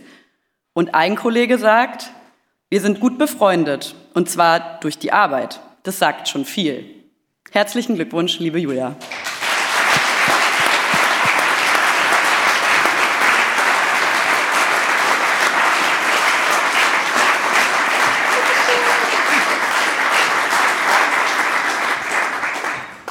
Oha, so viel Lob am frühen Abend. Ähm, ich freue mich wirklich wahnsinnig über die Auszeichnung und zwar ganz, ganz besonders, weil sie das Reporterinnensein belobigt. Und das ist das, was mir an unserem Journalistenberuf immer das Liebste ist und von Anfang an das Liebste war. Es gibt in meinem Leben äh, drei große, unverrückbare Lieben. Eine ist privat, eine ist ein Fußballverein und die dritte ist eben das Reporterinnen-Dasein. Ich will Ihnen, auch wenn es schwerfällt, jetzt eine Abhandlung über die unzähligen Vorteile von Werder Bremen ersparen. Ähm, aber vom Glück als Reporterin zu arbeiten, will ich drei Minuten erzählen. Als ich mich verliebte, war ich 17. Es passierte im Münsterland in einer Stadt, ähm, die wenig Platz für Träume lässt und über die Udo Lindenberg, der auch daher stammt, mal die wahren Worte gesagt hat, die beste Straße unserer Stadt, die führt aus ihr heraus. Egal. Also ich verliebte mich während meiner ersten Schichten in der Lokalredaktion und es waren keine klassischen Orte für erste Dates, sondern es passierte bei Schützenvereinen, bei Hasenzüchtern, bei eisernen Hochzeiten und bei endlosen Sitzungen im Stadtrat. Von Anfang an mochte ich sehr, mir alles ansehen zu können, alles fragen zu dürfen, immer wieder überrascht zu werden vom spannenden und nie ganz zu ergründenden Wesen, das der Mensch doch ist. Plötzlich taten sich in der Stadt, die mir immer viel, viel zu klein war, hundert neue Welten auf. Was für ein Glück. Und das ist bis heute geblieben. Egal ob ganz oben auf dem Rohbau eines Hochhauses, das einem vermögenden Immobilienunternehmer gehört, oder unten im U-Bahn-Schacht bei den vielen Treffen mit einem, der dort putzt, ganz nah in einer Kneipe im Untergeschoss des Karstadts am Hermannplatz Oder Sie haben es heute leider schon ein paar Mal gehört, ganz weit entfernt in Doha im Matschlis des WM-Botschaftes zusammen mit Jochen. Und ähm, da will ich mich auch nochmal bei Dieter Kürten bedanken für diesen wirklich hervorragenden Kollegen. Und ähm, mit dir würde ich dann sogar auch nach Saudi-Arabien gehen. In einer Welt, die wir, in der wir Wirklichkeit fast immer nur vermittelt konsumieren können, ja, müssen Reporterinnen die Dinge selbst in Augenschein nehmen, müssen fragen, was passiert und klären, wer warum will, dass die Dinge so laufen. Müssen all das, was sie vorher stundenlang in Büchern, Akten und auf Plattformen gelesen haben, überprüfen, bestenfalls ganz neu entdecken. Müssen versuchen, hinter all dem Image, all der PR, all der gesteuerten Wahrheit so etwas wie Wahrhaftigkeit zu entdecken. Das ist manchmal unendlich mühsam und für viele Redaktionen auch manchmal unverständlich teuer. Aber wichtig, und ich finde immer wichtiger, je mehr Informationen, je mehr Bilder auf den Markt kommen, denen wir nicht trauen können, weil, wir, weil sie fake sind. Wer als Reporterin unterwegs ist, der merkt, dass das, was schwarz oder weiß scheint, tatsächlich meist grau ist. Dass Kaninchenzüchter Poeten sein können und Mitarbeiter von weltrettenden NGOs Idioten dass viele der harten Urteile, der krassen Meinungen, die man so raushaut, nicht standhalten, wenn man sie an der Kompliziertheit der Realität misst. Und dass manche Dinge dann doch eindeutiger sind, als sie scheinen. All das erfährt, Achtung, Karlauer, nur wer hinfährt. Also, ganz vielen Dank für diesen Preis an die Jury, an die Redaktionen und Verlage, die hoffentlich weiter wissen, dass es sich lohnt, in den eigenen Augenschein zu investieren, an die unzähligen großartigen Kollegen, die mit mir unterwegs sind, ob vor oder hinter der Kamera, und wer sich jetzt doch noch für die zahllosen Dinge interessiert, die für Werder Bremen sprechen, ganz gerne später mehr an der Bar. Vielen Dank.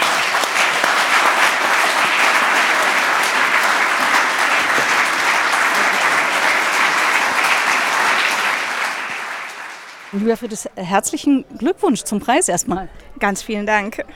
Sie haben tolle Bücher geschrieben. Working Class habe ich selber äh, gelesen und auch äh, besprochen aber auch Dokumentationen gedreht. Da sind Sie meistens im Hintergrund. In meiner Wahrnehmung ist es toll, jetzt diesen Preis zu bekommen und dadurch auch ins Rampenlicht zu treten. Ja, als Autorin von Fernsehdokumentation ist es ja die Regel, dass man nicht vor der Kamera ist. Das ist ja eine spezielle Form, dass es auch jemanden vor der Kamera gibt. Ich bin ganz froh, dass das Leute machen, äh, die das so, so gut machen, wie zum Beispiel der Jochen Breyer oder der Luis Klamroth, mit dem ich das auch zusammen gemacht habe. Ähm, und ähm, ich bin damit ganz, ganz zufrieden, im Hintergrund zu sein, weil die Arbeit ist ja, ist ja dieselbe. Also ich recherchiere, ich ähm, bereite die Interviews vor, ich bin bei den Interviews mit dabei und bei den, bei den Drehs. Ähm, also ähm, ja, aber natürlich ist es super, so einen Preis ähm, zu bekommen als ähm, Anerkennung für diese Reporterarbeit, weil das ja eben eine ist, die ist oft anstrengend, die ist oft sehr, sehr mühsam. Ähm, es ist immer einfacher zu kommentieren, ähm, zu analysieren, als diese Reporterarbeit zu machen. Und ähm, für das Reportersein freue ich mich wirklich sehr, sehr über den Preis. Dieses Thema Ungerechtigkeit ist ja ein Thema von Ihnen oder gesellschaftliche Ungerechtigkeit. Haben Sie das Gefühl, das ist jetzt so ein bisschen im positiven Sinne im Mainstream angekommen? Auf jeden Fall. Ich habe 2015 das Buch Wir erben veröffentlicht, in dem es um große Erbschaften gab. Damals musste man, gerade was die Ungleichheit von Vermögen angeht, noch sehr, sehr viel erklären. Musste sagen, das ist in Deutschland ein großes Problem. Ähm, wir gehören da zu den ungleichsten Ländern international. Ähm, da muss man immer ein bisschen bei Adam und Eva anfangen. Das hat sich jetzt geändert. Leider auch vor allem, weil viele Menschen im Alltag das eben spüren. Jüngere Menschen merken, oh, ich kann mir gar keine Wohnung mehr leisten. Ähm, es wird alles wahnsinnig wahnsinnig eng. Der ökonomische Druck wird sehr, sehr groß für die Menschen, in deren Familien kein Kapital ist. Und ich glaube, dadurch, dass es im Alltag angekommen ist, ist es eben auch mehr ein Thema und ähm, es wird halt jetzt in der Transformation, in der Klimakrise noch ein viel, viel größeres Thema werden, weil dann die Frage gestellt wird, wer bezahlt eigentlich für was. Welche Resonanz haben Sie auf diese Bücher? Eine sehr, sehr gute Resonanz. Ich habe das Gefühl, dass viele Redaktionen ähm, großes Interesse an den, an den Themen haben, ähm, darüber auch gerne Filme und Reportagen machen wollen und vor allem auch die Leser ähm, sehr dankbar reagieren. Viele sagen, das ist meine Geschichte. Ich habe endlich verstanden, ähm, dass ich nicht die Einzige bin, dass ich nicht Schuld hatte. Da gab es tatsächlich viele Zuschriften, die mir gesagt haben, oh, ich habe immer gedacht, ich habe mein Leben versemmelt, ähm, indem ich den und den Beruf gewählt habe. Jetzt ist mir klar geworden, das steht ja alles in einem größeren Zusammenhang. Ähm, also das ist natürlich was, was ungemein, ungemein rührt. Also die Resonanz ist, ist groß, da kann ich mich nicht beklagen. Sie haben es schon angesprochen, Sie haben auch äh, Dokumentationen gemacht oder machen auch Dokumentationen mit Jochen Breyer ähm, über Katar oder mit Louis Klamroth, da ging es um die Landwirtschaft. Wo ist denn da der Bezug zu diesem Ungerechtigkeitsthema? Es gibt nicht bei allem einen Bezug zum Ungerechtigkeitsthema. Ich bin ja Reporterin und damit erstmal Generalistin. Das die Ungleichheit ein Thema ist, was meine Arbeit von Anfang an begleitet hat, war mehr ein Zufall, weil ich meine ersten Filme zur Einführung von Hartz IV gemacht habe und gleichzeitig bei einer Undercover-Recherche mich bei McKinsey ähm, eingeschlichen habe und so von Anfang an an diesen beiden Enden der Gesellschaft unterwegs war und das eben meine Arbeit sehr, sehr geprägt hat. Aber ich habe zu ganz, ganz vielen anderen Themen Filme und Reportagen gemacht. Filme machen ist eigentlich mein, mein Hauptberuf. Ähm, das mit den Büchern ist mehr mehr, ähm, ja, also ist mehr als ein Nebenberuf, aber ähm, ich habe Filme machen gelernt beim WDR. Das ist das, was ich wahnsinnig gerne mache, weil ich finde, dass die Kamera eine Unmittelbarkeit schafft und Momente schafft, wenn die, es ist wahnsinnig schwer, wahrhaftige Momente vor der Kamera zu haben, aber wenn man sie hat, dann ist es ein ganz, ganz großes Glück, weil es dann für sich wirkt. Nun ist die Situation des Qualitätsjournalismus in der Diskussion schon seit einiger Zeit. Sie sind jetzt hier ausgezeichnet worden, gewürdigt worden. Wie würden Sie sagen, sieht die Situation aus, wenn es um solche Themen geht? Wie leicht oder schwer ist es, solche Themen zu platzieren und dann aber auch umzusetzen, also auch finanziert zu bekommen? Ist es überhaupt nicht schwer, gute Recherchen zu platzieren. Der Bedarf ist riesig und größer als vor einigen Jahren. Also ich denke, dass wir gerade für lange Recherchen, für gut erzählte Stoffe ähm, gerade ähm, eine gute Zeit haben. Ähm, vor einigen Jahren hieß es noch, macht alles kürzer, macht alles knapper. Wir haben eine Renaissance der Dokumentation erlebt, auch durch die Streaming-Anbieter, die das natürlich massiv ähm, nachfragen. Das Problem und dafür sehe ich noch keine Lösung, ist, wie man langfristig aufwendige Recherchen so finanziert, dass es nicht auf Kosten derer geht, die die ausführen. Ähm, das heißt, dass wirklich die Arbeit, die da drin steckt, bezahlt wird. Ähm, da hat sich schon ein bisschen was verbessert. Ähm, auch die Sender sind bereit, darüber nachzudenken, aber das bleibt einfach ein Problem, weil es auch so schwer kalkulierbar ist. Wenn Sie recherchieren, Sie wissen nicht, wie lange das dauert. Sie wissen nicht, Sie wissen noch nicht mal, ob die Geschichte überhaupt was wird. Aber sie wissen schon mal gar nicht, wie viel Arbeit sie da reinstecken müssen. Und insofern ist es natürlich immer sehr, sehr schwer, dafür dann auch das nötige Honorar zu bekommen. Aber manchmal klappt es. Wollte ich gerade sagen, wie lösen Sie das Problem? Indem ich meine Arbeit auf verschiedene Standbeine stelle. Ich schreibe Bücher, ich mache Filme, ich schreibe auch für die Zeit, ähm, ich habe Lesungen ähm, und ähm, alles zusammen ähm, funktioniert dann und ist eben auch nicht, auch nicht anfällig. Und ich habe wirklich das große Glück, dass gerade das Filmemachen im Moment unfassbar nachgefragt wird. Ich könnte sehr viel mehr Filme umsetzen, als ich überhaupt schaffe. Insofern läuft es ganz gut. Aber bei jedem einzelnen Projekt ist eben immer das Ringen darum, dass die Arbeit, die da drin steckt und die man ja auch reinstecken will, um die Standards zu erreichen, dass die auch wirklich dann bezahlt wird. Was ist Ihr aktuelles Projekt oder nächstes Projekt oder welches Thema äh, treibt Sie aktuell gerade um? Das liegt noch in zu weiter Ferne, aber ich werde auf jeden Fall mit dem Jochen Breyer Ende des Jahres ähm, einen weiteren Film im ZDF machen und da arbeiten wir gerade dran. Vielen Dank und herzlichen Glückwunsch nochmal. Ganz vielen Dank. Krieg lässt sich am besten dann führen, wenn niemand zuschaut. Deshalb war Katrin Eigendorf sicher nicht die einzige Journalistin im öffentlich-rechtlichen Rundfunk, die darunter gelitten hat, dass ARD und ZDF es im Februar 2022 nicht schafften, aus Kiew zu berichten, sondern Mitarbeiter von dort sogar abzogen. Sie dagegen hat sich sofort verpflichtet gefühlt, vor Ort zu sein, auch wenn sie einräumt, dass es gute Gründe für die Zurückhaltung der Sender gab. Denn ungefährlich war es für Reporterinnen und Reporter keineswegs, aus Kiew zu berichten. Im Frühjahr 2022 schien es zeitweise sogar so, als würde die Hauptstadt von der russischen Armee eingekesselt. Einer, der damals bereits in Kiew war, war Paul Ronsheimer, Reporter der Bild-Zeitung. Man muss nicht alles gut finden, was Paul Ronsheimer macht. Und man muss sich auch keine Illusionen hingeben über den anti-aufklärerischen und manipulativen Charakter der Bild-Zeitung. Aber Paul Ronsheimer war einer der wenigen ausländischen Berichterstatter, die damals so mutig waren, aus Kiew zu berichten und dort auch auszuharren, um den Lesern in Deutschland die Abscheulichkeiten dieses Krieges zu zeigen. Und zwar nicht nur einmal, sondern immer wieder. Ronsheimers Empathie mit den Opfern, sein klarer Blick auf den Aggressor und auch die notwendige Schärfe gegenüber denjenigen, die hierzulande Kreml-Propaganda nachplappern, zeichnet seine Berichte aus.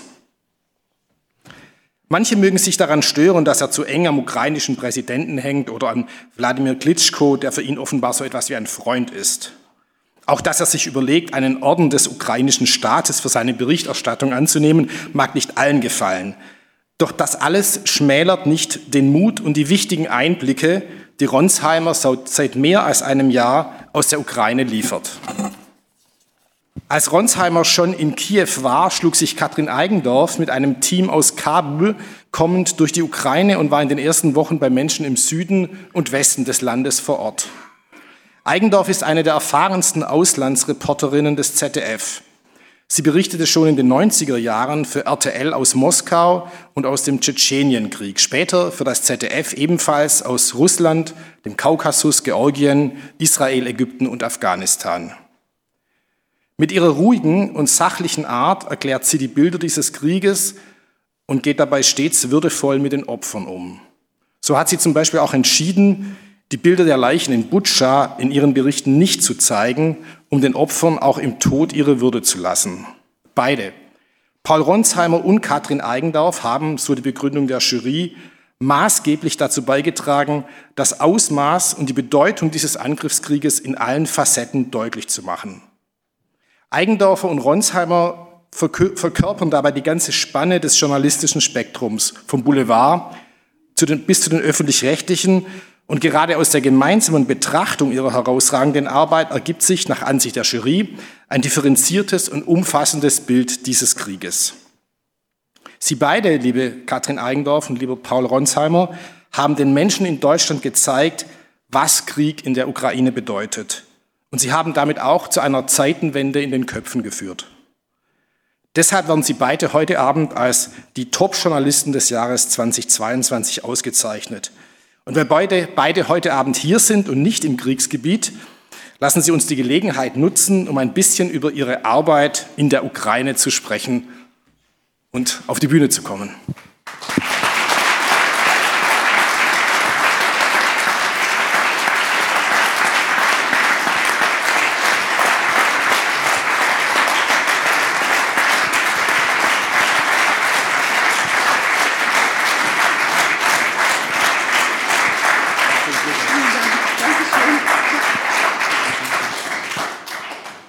Vor allem im öffentlich-rechtlichen Rundfunk ist man immer sehr darauf bedacht, beide Seiten zu Wort kommen zu lassen. Sie haben einmal gesagt, dass diese Ausgewogenheit im Krieg eine Irreführung sei, weil zum Beispiel auf diese Weise russische Desinformation einen gleichwertigen Platz bekommt. Können Sie einmal erklären, wie Sie das meinen? Ja, ich denke, dass das, was wir im Zusammenhang mit dem russischen Angriffskrieg auf die Ukraine, aber auch mit der russischen Außenpolitik seit Jahren erleben, ist, dass die Welt durch Desinformation im Prinzip in ein Bild versetzt werden soll, das den Realitäten nicht entspricht. Wir als Journalisten, also zumindest meine Generation, sind damit groß geworden, Perspektiven zu zeigen. Aber hier geht es nicht um Perspektiven, sondern hier geht es um Lügen. Und ich denke, wir müssen uns angesichts dieses Krieges und der russischen Desinformationspolitik wieder darauf zurückbesinnen, was eigentlich die Kernaufgabe von uns Journalisten ist. Wir sind der Wahrheit verpflichtet. Wir sind nicht irgendeiner Seite verpflichtet. Und ich meine auch damit nicht, dass man die Distanz verlieren soll. Aber letztendlich geht es darum, die Wahrheit zu zeigen und auch Belege dafür zu finden, was in diesem Krieg passiert und nicht einfach, wie Sie es gesagt haben, irgendwelche Lügen nachzuplappern. Und das halte ich für ein großes Problem, ähm, dem wir Journalisten uns viel mehr stellen müssen. Also das, glaube ich, ist auch ähm, etwas, was eine Aufgabe der Zukunft ist, den Journalismus neu zu definieren und da genauer drauf zu gucken, wie wir mit Desinformation und Propaganda in diesem Ausmaß umgehen. Herr Ronsheimer, ist das für Sie auch ein Thema, äh, diese Ausgewogenheit? Werden Sie auch gedrängt und zu, sagt man Ihnen, Sie müssen doch auch die andere Seite mehr hören? Wenn ich darf, bevor ich Ihre Frage beantworte, normalerweise mache ich das sofort, aber ich möchte mich einmal bei meinem Team bedanken und ja. einer ist hier heute Abend, Jorgos Mutafes. Thank you so much for your amazing work you've done with me for more than 10 years. Without, without him.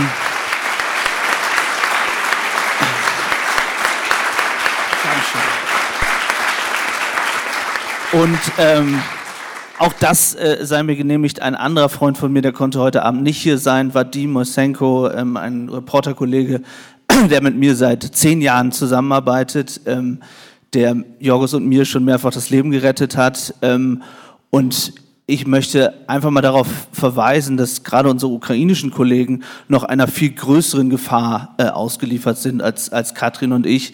Äh, vielleicht dazu eine Geschichte, die, glaube ich, sehr symbolisch steht ähm, für ukrainische Kollegen war die, mit dem ich zusammengearbeitet habe, schon 2013, 14 im Donbass, gebürtig aus dem Donbass, ähm, und wir haben damals schon von dort berichtet, äh, bekam damals massiv Morddrohungen, hat eine Scheinhinrichtung erlebt, als er damals nach Kiew ging und wir dann von dort berichtet haben. Und dann gab es diese Stunden und Tage in Kiew, ähm, wo wir alle überlegt haben, was passiert hier. Für Jorgos und mich war klar, wir wollen hier bleiben. Ähm, aber Vadim hatte große Angst und völlig zu Recht. Und wir haben ihm auch gesagt, vielleicht wäre es besser, wenn du Kiew verlässt. Ähm, er hatte schon die Sachen gepackt. Es gab so ein Hotel, wo die letzten internationalen Journalisten waren. Ähm, und Vadim ähm, ist dann raus, aber ist wiedergekommen und hat gesagt, ich will aber bleiben. Und äh, ich wusste nicht so richtig, was ich da empfinden sollte, weil ähm, das man nicht, eben nicht wusste, ob sozusagen das Hotel umstellt äh, würde. Und wenige Wochen später passierte Butcher, wo klar war, dass es Listen gibt, wo Journalisten vor allem oder fast ausschließlich natürlich ukrainische Journalisten stehen. Und mir war klar, war dem Stand und steht auf so einer Liste. Und ich möchte einfach nur mal sagen, dass ähm, ohne unsere ukrainischen Kollegen, die mit uns arbeiten, wir gar nichts wären. Und ähm, Leider kann er nicht da sein, weil er die Grenze nicht überqueren konnte. Eigentlich wollte er hier sein, aber ich sag's ihm einfach nochmal, dass, dass ich einfach, ja, er ist ein großartiger Freund, war die. Ähm, zu, zu der Frage, was, ja.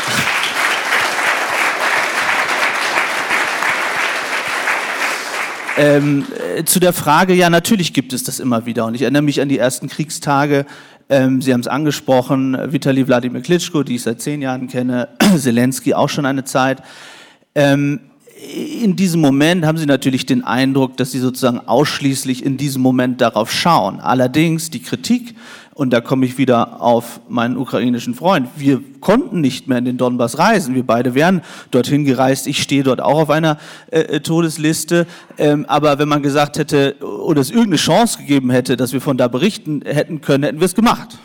Also von daher ist es ein bisschen absurd und ähm, was sozusagen die Kritik an der vermeintlichen Einseitigkeit angeht, ähm, habe ich viele Beispiele, wo es sehr, sehr viele Berichte gibt, über die Zelensky gar nicht erfreut war und die ganz viel gezeigt haben, was sicherlich auch auf der ukrainischen Seite schiefläuft. Sie sind ja beide erfahrene Kriegs- und Krisenreporter. Erfahren Sie in diesem Krieg jetzt mehr Anfeindungen, also werden als Kriegshetzer bezeichnet als früher und wie gehen Sie damit um? Ähm, das würde ich jetzt nicht sagen. Also ich habe auch schon solche Anfeindungen ähm, bekommen, als ich als äh, Reporterin oder Korrespondentin in Russland gearbeitet habe. Vor allem in den Jahren 2014, wo der Krieg ja im Prinzip gegen die Ukraine begann, war das am allerschlimmsten. Also da, wenn man da meinen Namen bei Google eingegeben hat, dann kam sowas raus wie Kriegshetzerin, Russlandfeindin und wirklich äh, schlimme Begrifflichkeiten. Ähm, das gehört zur Strategie der russischen Desinformation und Propaganda, uns Journalisten in unserer Aufgabe zu diskreditieren. Und das muss man leider sagen, hat in gewisser Weise ja auch Erfolg gezeigt und Früchte getragen. Ähm, wir haben kurz danach in den USA einen Präsidenten äh, an der Macht gesehen, der gewählt wurde, der die Presse als Feind des amerikanischen Volkes bezeichnet. Und ähnliche Töne erleben wir hier auch in Europa. Und das ist etwas, da müssen wir Journalisten einfach eine gewisse Haltung dazu beziehen. Ich glaube, die große Herausforderung ist noch einmal klar zu machen, was ist eigentlich die Aufgabe unseres Berufsstandes mit Selbstbewusstsein und Haltung, aber auch, und diese Begriffe finde ich sehr wichtig, die hier heute gefallen ist, auch mit dem nötigen Zweifel. Also man muss einfach auch Grautöne sehen. Die Realität ist nicht schwarz-weiß, sondern sie ist in der Regel grau und meistens nicht so spektakulär, wie sie scheint. Und unsere Aufgabe als Journalisten ist, die Realität so zu zeigen, wie sie ist. Dafür muss man vor Ort gehen, gerade wenn es um Kriege geht, gerade wenn es um das geht, was, was, was Paul und ich machen. Und das ist eben manchmal auch mit Gefahren verbunden. Und da wünsche ich mir ehrlich gesagt von der deutschen Presse ein bisschen beherztere Haltung auch dazu. Weil ich glaube, so wie die deutsche Außenpolitik ähm, noch nicht ganz verstanden hat, dass Deutschlands Rolle in der Welt gefragt ist, haben wir im deutschen Journalismus auch noch nicht äh, verstanden, dass auch wir rausgehen müssen und das nicht immer der angelsächsischen Presse äh, ähm, zuschieben können, ja, uns von der Welt zu berichten.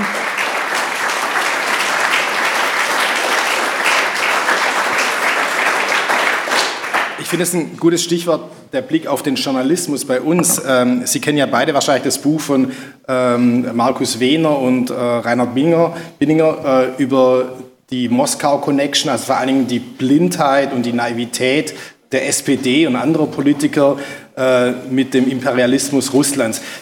Gibt es auch im Journalismus eigentlich was aufzuarbeiten? Also gibt es sozusagen ähnlich wie in der Politik auch im Journalismus eine zu große Naivität und Blindheit gegenüber den wahren Absichten Russlands in den letzten Jahren? Weil es ist so ein Thema, über das eigentlich nicht gesprochen wird, meiner Beobachtung nach. Äh, also ist äh, mein Eindruck schon. Ähm, ich kann da natürlich sozusagen nur für, für mein eigenes Haus und, und für meine eigene Arbeit ähm, reden. Und da muss ich sagen, äh, steht Axel Springer als Unternehmen tatsächlich ähm, dafür, dass wir sehr, sehr früh die Rolle Russlands sehr, sehr kritisch hinterfragt haben. Also sowohl Welt als auch Bild Nord Stream 2 kritisiert haben. Ich habe selbst seit 2013 vom Maidan berichtet, wo Katrin und ich uns kennengelernt haben und wo wir sehr, sehr klar das Ganze benannt haben. Da habe ich eher so Anfeindungen erlebt ähm, von Kolleginnen und Kollegen im Sinne von, naja, ihr seht das doch alles viel zu, äh, für, ihr seht nicht die Zwischentöne, da ging es dann immer um die vermeintlichen Nazis in der Ukraine. Also äh, jetzt ohne da Namen zu nennen, aber ich hatte schon das Gefühl, dass manche Kollegen doch auch gefangen waren, ja muss man heute sagen, in der russischen Propaganda, die das sehr, sehr klug gemacht hat, nach dem Maidan eben durch die russischen Massenmedien, Medien und dann versucht das Bild zu erzeugen eben von dem Osten, wo es ja eben so viele Menschen gibt, die zu Russland gehören wollen. Die gibt es auch teilweise, aber eben nicht in der Massivität, wie das äh, wiedergespiegelt wurde. Ähm, und wo ja, viele so getan haben, als gäbe es ja gar keine Alternative dazu, äh, sozusagen mit Russland irgendwie zu können. Und ich glaube schon, ähm, dass den Medien das oft schwer fällt, ja, die eigene Rolle zu hinterfragen. Und genauso wie wir ja in Leitartikeln fordern, dass die SPD ihre Russlandpolitik aufarbeiten muss und Merkel ihre Russlandpolitik aufarbeiten muss, ähm, gebe ich Ihnen völlig recht. Auch äh, der deutsche Journalismus, und das hat jetzt gar nichts mit, mit Katrin zu tun, aber ich finde auch sicherlich der öffentlich-rechtliche äh, Rundfunk. Katrin war immer die klarste beim ZDF, so habe ich sie zumindest äh, kennengelernt 2014 und äh, hat immer glasklar äh, die Punkte benannt und wurde da, glaube ich, genauso wie ich auch ein bisschen für angefeindet, wenn ich das noch richtig in Erinnerung habe.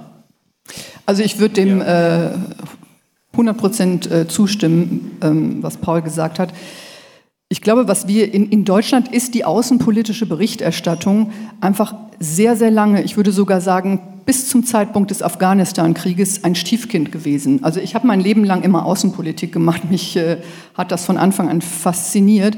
Und es ist unglaublich schwer, in Deutschland damit durchzustoßen, ähm, dieser außenpolitischen Berichterstattung eine Bedeutung zu verleihen. Und wir haben es eben sehr oft auch mit Chefs zu tun, die in der Situation dann auch überfordert sind, die selber nie im Ausland waren, die selber nie in einem Krieg waren. ähm, Außenpolitik, der Blick nach außen ist wichtig. Wir leben nicht auf einer Insel. Wir haben so viele Themen. Ich glaube, die außenpolitischen Themen wie Klimawandel oder das, was in der Ukraine passiert oder ähm, das, das, das, was allgemein in der Welt passiert, hat mehr Einfluss auf das, was wir hier in Deutschland äh, erleben, als ähm, das Klein-Klein, um das sich manchmal unsere Debatten drehen. Und ja, dieser außenpolitischen Berichterstattung mehr Bedeutung zuzumessen und auch mal dem Reporter vor Ort Glauben zu schenken. Also das ist das, wo ich auch ein ganz klares Defizit sehe. Wir Reporter, ähm, und da würde ich sagen, die meisten, die ich kenne, meiner Kollegen, die über die Ukraine und auch über Russland berichtet haben seit 2014, haben keine andere Position gehabt als ich. Also wir Reporter haben das sehr klar gesehen, was da passiert ist. Das ist in den Chefredaktionen äh, zu suchen, die Ursache dafür, dass wir damit nicht durchgedrungen sind. Und ja, der deutsche Journalismus muss genauso diese Frage aufarbeiten wie die Politik.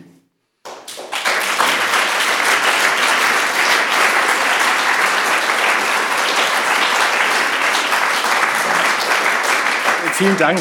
Ich wollte nicht nur darauf aufmerksam machen, es gibt einen schönen äh, Link zu äh, Jagoda Marinic äh, und Katrin Eigendorf, denn äh, sie hat nämlich vor äh, einem halben Jahr ungefähr äh, ein einstündiges Gespräch gemacht mit Katrin Eigendorf, wo man sie als Person sehr gut kennenlernt. Mit Ihnen, glaube ich, war noch kein Gespräch von Jagoda Marinic, ja. Aber ich kann es jedem nur auf, in der Arte-Mediathek empfehlen, der sich näher für Katrin Eigendorf interessiert. Dankeschön. Vielen Dank.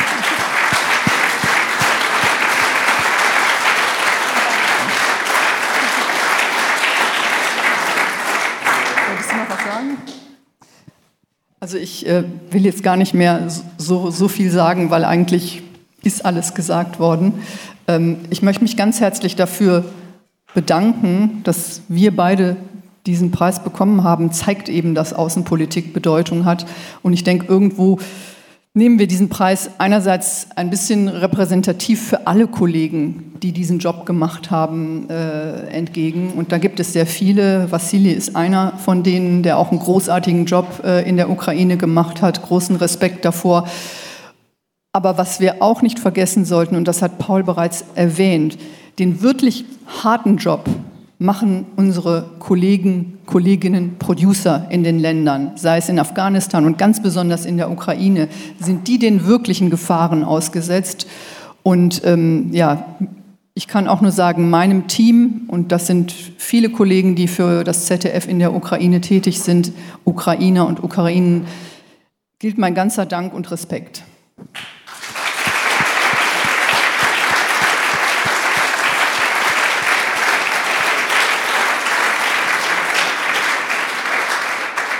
Ja, ich wollte äh, auch nur noch einmal ähm, hervorheben, äh, was für eine großartige Kollegialität ist äh, zwischen äh, Katrin, aber vielen, vielen anderen Kollegen, Vassili, ähm, bei ARD, ZDF, RTL, Welt und wie viele tolle Kollegen dort ähm, eben arbeiten.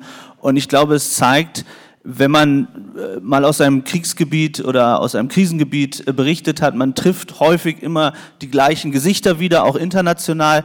Und es ist eine wahnsinnige Kollegialität, ähm, die es dort gibt äh, zwischen den Reporterinnen und Reportern.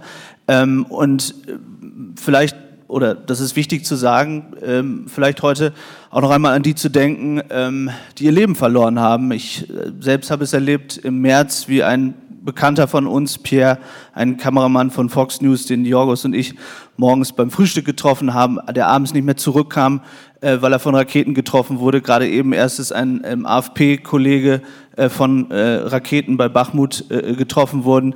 Und es sind mittlerweile Dutzende äh, Kollegen ums Leben gekommen, ähm, an die wir vielleicht an dieser Stelle noch einmal denken sollen.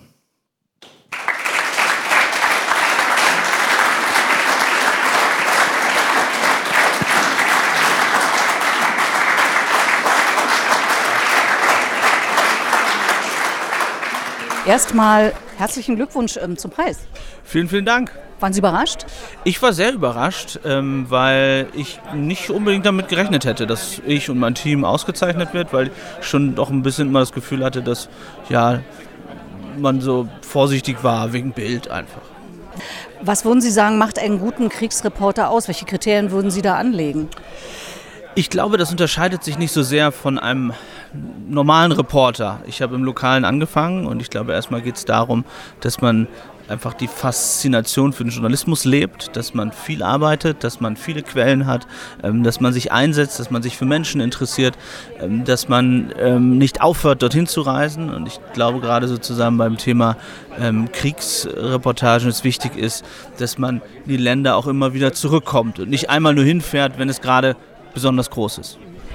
Krieg ist aber trotzdem auch mal was Besonderes, muss man sagen. Also im negativen Sinne, weil sie ja auch Leib und Leben sozusagen in Gefahr bringen. Was äh, motiviert sie oder was, was zwingt sie sozusagen innerlich dahin zu reisen?